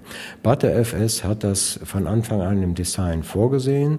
Es werden CRC, also äh, Cyclic Redundancy Checks, Prüfsummen abgelegt mit ähm, allen Metadaten und allen Daten. Und das erlaubt halt beim Zugriff einer Datei ihre Konsistenz zu überprüfen. Die anderen Dateisysteme haben gerade mal begonnen, CRCs mit abzuspeichern, machen aber nichts mit denen, außer sie abzuspeichern, sprich dort findet Entwicklung noch statt, die auch zur Überprüfung der Datenkonsistenz und Metadaten, sorry, Metadatenkonsistenz, Datenkonsistenz ist ButterFS die einzige Ausnahme, heranzuziehen. Also könnte ich irgendwann dann mal zumindest offline irgendwie checken, ob mein Dateisystem, ob die Daten noch stimmen mit diesen Checksummen. Ja, das äh, könnte ich im Prinzip heute schon. Das bedarf aber auch einer Tool-Erweiterung, die äh, noch in Arbeit ist. Der Online-Fall ist natürlich für die frühe Fehlererkennung. Während ich meine Datei aktuell nutze mit meiner Applikation, erkennt quasi das Dateisystem sofort einen Fehler. Wenn das Dateisystem intern Redundanz nutzt, ButterFS zum Beispiel ermöglicht internes RAID, Spiegeln, RAID 5 und so weiter, kann ich auch während des Zugriffs gleich eine Korrekturmaßnahme ergreifen, weil ich ja die Datei redundant abgelegt habe und die Applikation respektive der Anwender merkt gar nichts davon. Und dann kann ich hingehen und schauen, wie ich intern die Redundanz herstelle. Das sind Features, die finden wir heute allerdings im Alpha-Stadium, noch nicht produktionsreif, nur im ButterFS. Auch so Deduplication und sowas kann ich ja dann machen. Im Prinzip ist das möglich, allerdings äh, sehen wir, was Deduplikation anbetrifft, äh, bestenfalls äh, vom Benutzer nutzbare Ansätze, zum Beispiel ButterFS unterstützt das Klonen von Dateien. Das Klonen meint in dem Moment, dass ich praktisch nur eine Referenz habe auf eine bereits gegebene Datei und ihre Daten unter einem anderen Namen oder im selben Namen im anderen Verzeichnis, wie immer der User, das möchte. Es wird aber nur der Teil, der in einem dieser vielen Klone aktualisiert wird, auch extra gespeichert. Das heißt, die teilen sich den unveränderten Dateninhalt, was ja Sinn ist der Deduplikation, dass ich den nicht in fünf Kopien redundant habe. Also quasi Hardlinks bloß äh, erweitert. Genau, das sind sogenannte Reflinks, die dort verwendet werden. Da ist der Kernel erweitert worden, diese zu unterstützen. Und ButterFS ist, ist das Beispiel, was auch Cloning auf der Basis dieses Mechanismus unterstützt. Du hast schon ein paar Mal jetzt ButterFS erwähnt. ButterFS ist quasi so der Nachfolger oder das Next Generation Filesystem für Linux. Äh, die X-Reihe wird nicht fortgesetzt. Im Prinzip rechne ich persönlich vor dem von dir angesprochenen Hintergrund nicht, dass wir noch, äh, nicht damit, dass wir noch ein X5 erleben werden. Aber famous last words. Wir werden sehen, wo die Politik hingeht. Ich habe erklärt, dass Dateisysteme doch komplex sind und viel Zeit zur Reifung benötigen. Wenn sich da eine Lücke ergibt, die geschlossen werden könnte, wird man das sicher nochmal diskutieren. Aber im Prinzip hat der Hauptentwickler von der Ext-Familie, Ext4 auch insbesondere Ted Show gesagt, ButterFS ist es, sinngemäß für die Zukunft. Was fehlt, man kann es nicht oft genug betonen, ist halt die entsprechende Reife des Dateisystems. Man muss wissen, es werden Features noch ergänzt, äh, wie zum Beispiel in der Queue ist eine Verkryptung der Dateien. Das ist nach hinten geschoben, weil einfach zu viel an den bereits hinzugefügten Features Richtung Stabilisierung gearbeitet werden muss, gefixt werden muss. Was da zum Beispiel ist die Kompressionsmöglichkeit. ButterFS unterstützt, das kann ich ein- und ausschalten, eine äh, Kompression meiner Dateien, um Platz zu sparen. Jetzt sagst du, es ist noch nicht äh, produktionsreif. Ich habe aber gesehen, dass Netgear, äh, die so NAS-Boxen und Storage und sowas bauen, jetzt in ihrer letzten Inkarnation einfach gesagt haben, wir nehmen jetzt ButterFS. Ja, das beobachtet man immer. Das galt für andere ältere Dateisysteme auch so, dass äh, dann Firmen zum Beispiel solche Appliance-OEMs hingehen äh, und evaluieren, was ich auch dringend empfehlen möchte, da draußen ihr User evaluiert, testet das System, denn nur so kann auch die Entwicklung wieder davon profitieren, indem dann äh, Bugreports gefeilt werden, so wie du eben das Beispiel bei den Tools äh, genannt hattest.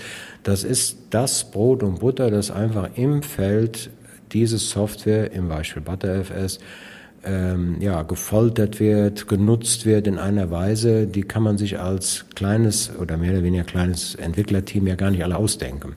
Und dieses Feedback ist wichtig. Im Sinne deiner Frage hat also dann vermutlich Netgear, das ist ja ein geschlossener Prozess, genauso eine Evaluierung gemacht.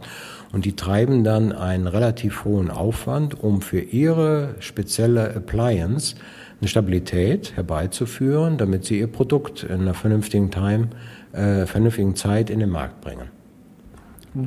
Von daher ist es ja auch gar nicht schlecht, dass das jetzt mal äh, anfängt mit ein paar Anbietern, weil sonst, wie du gerade gesagt hast, äh, werden dann nie alle Bugs gefixt werden. Richtig, gebe ich dir vollkommen recht. Das passt perfekt zu dem, worum ich gebeten habe. Evaluiert es, äh, die Entwicklung, die Geschwindigkeit, es reif zu bekommen, äh, die profitiert enorm davon.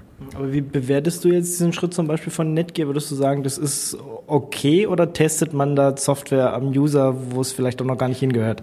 Das ist, äh, sagen wir mal, dieses politische tiefe Fahrwasser jetzt hier, aber ist natürlich so, ähm, ähm, dass man schon manchmal den Eindruck hat, dass dann äh, beim Käufer vielleicht noch die Tests stattfinden, aber Netgear ist eine seriöse Firma. Ich denke, die haben ihre Hausaufgaben gemacht, aber es gilt natürlich das, auch äh, bei meiner Firma Red Hat oder SUSE und so weiter, wenn ein, äh, ein neues Feature eingeführt wird, dann wird jeder OEM, jeder Distributor seine Hausaufgaben machen. Man hat automatisierte Testsuites, da sind Hundertschaften, Tausendschaften von Testfällen drin, aber die kann naturgemäß natürlich nie den Nischenfall abdecken, den ein Anwender vielleicht hat, dem Anwender eingefallen ist, wo keiner dran gedacht hat.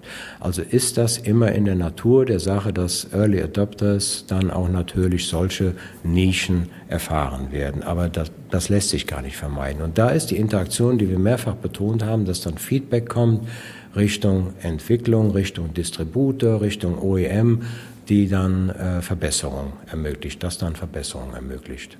Wann rechnest du damit, dass ButterFS jetzt auch in den ganzen Distributionen der Standard werden wird? Das ist gerade für uns zum Beispiel als Distributor eine der ähm, wichtigsten Fragen, die erstmal von der Bewertung her geklärt werden zurzeit, wo wir sprechen, wo es noch keine finale fixe Entscheidung gibt. Wir wollen äh, später dieses Jahr ja REL 7, die neue Hauptversion der Distribution bringen. Und das ist eine der wichtigen Fragen auf einer längeren Liste. Soll es als Option dort angeboten werden? Wir beobachten da sehr genau die Entwicklung. Wir helfen auch selber mit in der Entwicklung. Man muss sich vorstellen, ein ButterFS entwickeln in die 100 Entwickler in den verschiedensten Firmen. Man muss das äh, ganz klar wiederum als ein positives Community Projekt sehen. Da sind wir auch beteiligt und der Prozess ist noch nicht abgeschlossen. Also bei uns könnte es sein, sage ich bewusst, aber das ist eine fortschreitende Evaluierung. Die anderen verfolgen da eventuell auch andere Politiken. SUSE zum Beispiel ist bekannt als ein sehr früher Adopter solcher neuen Technologien. Das gilt natürlich für alle Ebenen, die äh, Linux anbetreffen. Da werden wir es vielleicht früher noch sehen als bei uns. Wir sind sehr ähm, bedacht was wir an neuen Features dem Kunden offerieren, weil wir immer diese Enterprise-Stabilität, die Sicherheit der Daten und so weiter im Auge haben. Ja, SUSE war auch einer der ersten, die so auf RiserFS damals gesetzt haben und da auch mitentwickelt haben. Äh, RiserFS gibt es das noch? Macht das, spielt das noch irgendeine Rolle? Ja, ich habe es in meinem Vortrag ähm, im Prinzip äh, einerseits ist es ein lokales Dateisystem, es passt also rein. Wir haben aber eine Vielzahl von Dateisystemen in Linux. Man könnte wochenlang äh, sich durch die Liste arbeiten und wir haben natürlich eine eingeschränkte Zeit zur Verfügung. Deswegen habe ich beschränkt. Reise ist nach wie vor da. Es wird auch gepflegt. Allerdings, äh, der eine oder andere wird es erinnern, gibt es ja dieses äh, ja, Politikum um den Namensgeber des Dateisystems, kriminelle Hintergründe und so weiter. Der arme Mensch sitzt noch ein, je nachdem, wie man es betrachtet. Äh, armer Mensch, äh, ich kannte ihn persönlich schon sehr früh, ähm, führt ein bisschen zu weit. Aber der Punkt ist, äh, seine Firma existiert in der Form nicht mehr, also der, der genau, der professionelle, der, praktisch die Kerntruppe, die diese Professionalität brachte, die existiert nicht mehr. Also man maintaint das, man fixt Bugs. Es ist natürlich dann wiederum eine Diskussion in der Community. Man hat im Feld Deployments von Reiser FS, dann kann man das natürlich nicht diskontinuierlich von Kernel-Version jetzt auf gleich herausnehmen. Also man muss da eine Nachhaltigkeit äh, gewährleisten. Reiser hatte zum Beispiel die Bedeutung, ähm, für manche äh, Anwender äh, zwar in der Lage, kleine Dateien sehr viel effizienter zu speichern, was auch ein Vorteil ist, der mit EXT, äh, äh, EXT4 eingeführt worden ist, kleine Dateien im iNode zu speichern, was einen offensichtlichen Performance-Vorteil und Platzersparnis mit sich bringt. Da ist also eine Option da. Andere Dateisysteme haben diese Effizienzmechanismen äh, wie XFS und ButterFS auch. Ja, gerade beim Mail-Server, das ist zum Beispiel extrem wichtig, dass sie kleine Dateien schnell speichern. Das ist alles, was so äh, zum Beispiel so Feed-Charakter hat, wo man dann große Mengen, Größe an winzigen Dateien hat, da trifft das genau den Punkt. Jetzt, ähm, ich meine, wir lachen immer noch so ein bisschen drüber. Es gibt kein richtiges Check-FS für ButterFS. Wie sieht's da aus? Ja, das ist gleichermaßen äh, ähm, eine laufende Entwicklung. Wir haben immer noch kein Arbeiten, also es ist existent, aber noch nicht arbeiten. Wenn man die typischen Tool-Pakete, die ButterFS äh, ähm, Tools installiert, dann ist es standardmäßig nicht dabei. Man muss es sich separat besorgen. Da ist noch viel Arbeit zu leisten. Und das eben vor dem Hintergrund, dass selbst ein Dateisystem CFS zum Beispiel steht meines Wissens nach wie vor auf dem Standpunkt, was diese Recovery-Funktionalität hat auf Basis der erwähnten äh, Checksummen, dass selbst ein solches Dateisystem immer noch einen Filesystem-Checker braucht, um einfach äh, eine vollständige Überprüfung durchführen zu können, die im Zweifelsfall notwendig ist. Die Hintergrund, ähm, dies, äh, beziehungsweise diese Hintergrundansätze, dass man Scrubbing macht, wie zum Beispiel bei ButterFS, haben natürlich den offensichtlichen Vorteil, dass ich mein Dateisystem nicht aus der Produktion nehmen muss, um es zu überprüfen, sondern während Zugriffe laufen, im Hintergrund über Hintergrundthreads diese Überprüfung auch stattfinden kann. Aber ganz wichtiger Punkt, ich sprach bereits davon, Softwarefehler. Wenn ich im Scrubber selbst einen Fehler habe, der eben zu fehlerhaften Metadaten führt, dann habe ich aufgrund dieses Softwarefehlers immer noch die Notwendigkeit, die reparieren zu können. Also habe ich an dem Beispiel die Notwendigkeit, einen File-System-Checker zu haben. Ja, Und ich kann halt offline reparieren, sonst müsste ich das Ding ja immer mindestens mounten. Ja, das ist das. Das ist zum Beispiel auch ein guter Punkt, den du da gerade machst, dass man guckt, äh, typische Operationen, administrative Operationen es sind ja, mein Dateisystem zu vergrößern. ne? Was kann überhaupt ein bestimmter Dateisystemtyp? Die können alle im Prinzip online vergrößern. Manche können aber nichts offline resizen. Weder vergrößern noch verkleinern. Das ist bei ButterFS der Fall. XFS zum Beispiel, was online vergrößern kann, kann nie verkleinern. Das heißt, wenn ich einen ähm, Planungsfehler habe in meiner Kapazitätsplanung, sagt, da muss ein Terabyte oder was auch immer dazu, das kann ich nicht einfach zurücknehmen. Das heißt, da könnte ich nur offline gehen, habe noch nicht mal einen Offline-Shrinker. Der war vor Jahren im Gespräch, ist aber nie gemacht worden aus äh, sagen wir, geringer Priorität, die dem beigemessen wurde. Derjenige, der aus Versehen oder aufgrund eines Planungsfehlers ein großes Produktionsdateisystem und ich möchte in Erinnerung rufen, XFS ist ja dafür gemeint, für diese großen Produktionsdateisysteme, der wird ein Problem haben, wenn er dann feststellt, oh, den Speicher könnte ich, den ich fehlerhaft zugeordnet habe, besser woanders brauchen, zum Beispiel per LVM-Mitteln unten drunter. Ja, was dann nicht geht, wenn ich das Dateisystem nicht verkleinern kann. Das ist auch wieder blöd. Ähm, naja, so Sachen mit LVM werden sich ja dann wahrscheinlich mit Butterfest auch erledigen, oder? Das brauchen wir auch nicht mehr richtig. Das ist ähm, auch so ein interessantes Politikum. Ähm, das ist ja dieser ähm, One-for-All-Ansatz, dass ich sage, ich habe den einen lokalen Dateisystem-Typus, Clusterfähigkeiten sind für ButterFS zum Beispiel nicht im Plan drin. Das ist ein lokales, smartes Dateisystem mit vielen Features. Also hat es auch den RAID-Support drin. Ich habe aber eine Vielzahl von Anwendungsszenarien, wo ich gar nicht meine Daten auf ein Dateisystem abstützen will. Zum Beispiel der ganze Bereich der Datenbankanwendungen, wo die Datenbankhersteller sehr viel Grips hineingesteckt haben, ein optimales Caching, zum Beispiel von Tabellen oder Indexen und so weiter, innerhalb der Datenbanksoftware durchzuführen. Und die wollen möglichst einen direkten Zugriff auf Blockgeräte haben, greifen also mit O-Direct im Prinzip zum Beispiel auf Logical Volumes zu. Kein Dateisystem irgendeines Typs dazwischen. Und diese Anwendungsfälle sind in absehbarer Zeit sicherlich nicht wegzudenken. Also es besteht eine Berechtigung für beides. Okay, welches Dateisystem setzt du denn jetzt so privat ein? Also ich habe zum Beispiel auf meinem Desktop als Default noch ext4. Und das macht auch Sinn, weil so ein typischer Desktop hat ja keine 100 Terabytes oder sowas. Ja, das äh, hält sich im Bereich von wenigen Terabytes auf. Und da ist ähm, ext4 auch mit der unterstützten maximalen Dateigröße für mich völlig hinreichend. Wir werden halt sehen, dass diese Defaults sich in einigen Jahren von jetzt sicher geändert haben. XT-Familie, die wird ja nur nach nunmehr Größenordnung fast 20 Jahren dann irgendwann mal auslaufen. Aber, wie schon mehrfach erwähnt, es muss natürlich dann ein stabiler Ersatz her, der für die Datensicherheit auch einstehen kann. Okay, vielen Dank, Heinz Maulshagen, über welches Dateisystem oder welche gibt's überhaupt alles, was haben die so für Vor- und Nachteile und welches ihr dann letztendlich einsetzt, liegt natürlich bei euch. Dankeschön. Bitte sehr. Damit sind wir auch am Ende der Sendung angelangt. Ich muss zugeben, wir waren am Anfang ein bisschen skeptisch, ob das Material ausreicht. Wenn ich mir jetzt aber so die Zeit angucke, wir haben zwei Stunden und 17 Minuten vorbei, ja, ich denke, wir sind uns einig, das reicht definitiv. Ein ganz herzliches Dankeschön noch an die Veranstalter des Linux-Tags und auch an unsere Interviewpartner. Es folgt jetzt noch Memories von Sandli oder Sundli, keine Ahnung, wie man das ausspricht. An dieser Sendung waren beteiligt Ingo, Leszek und meiner einer. Ich bin Patrick. Macht's gut und bis zum nächsten Mal.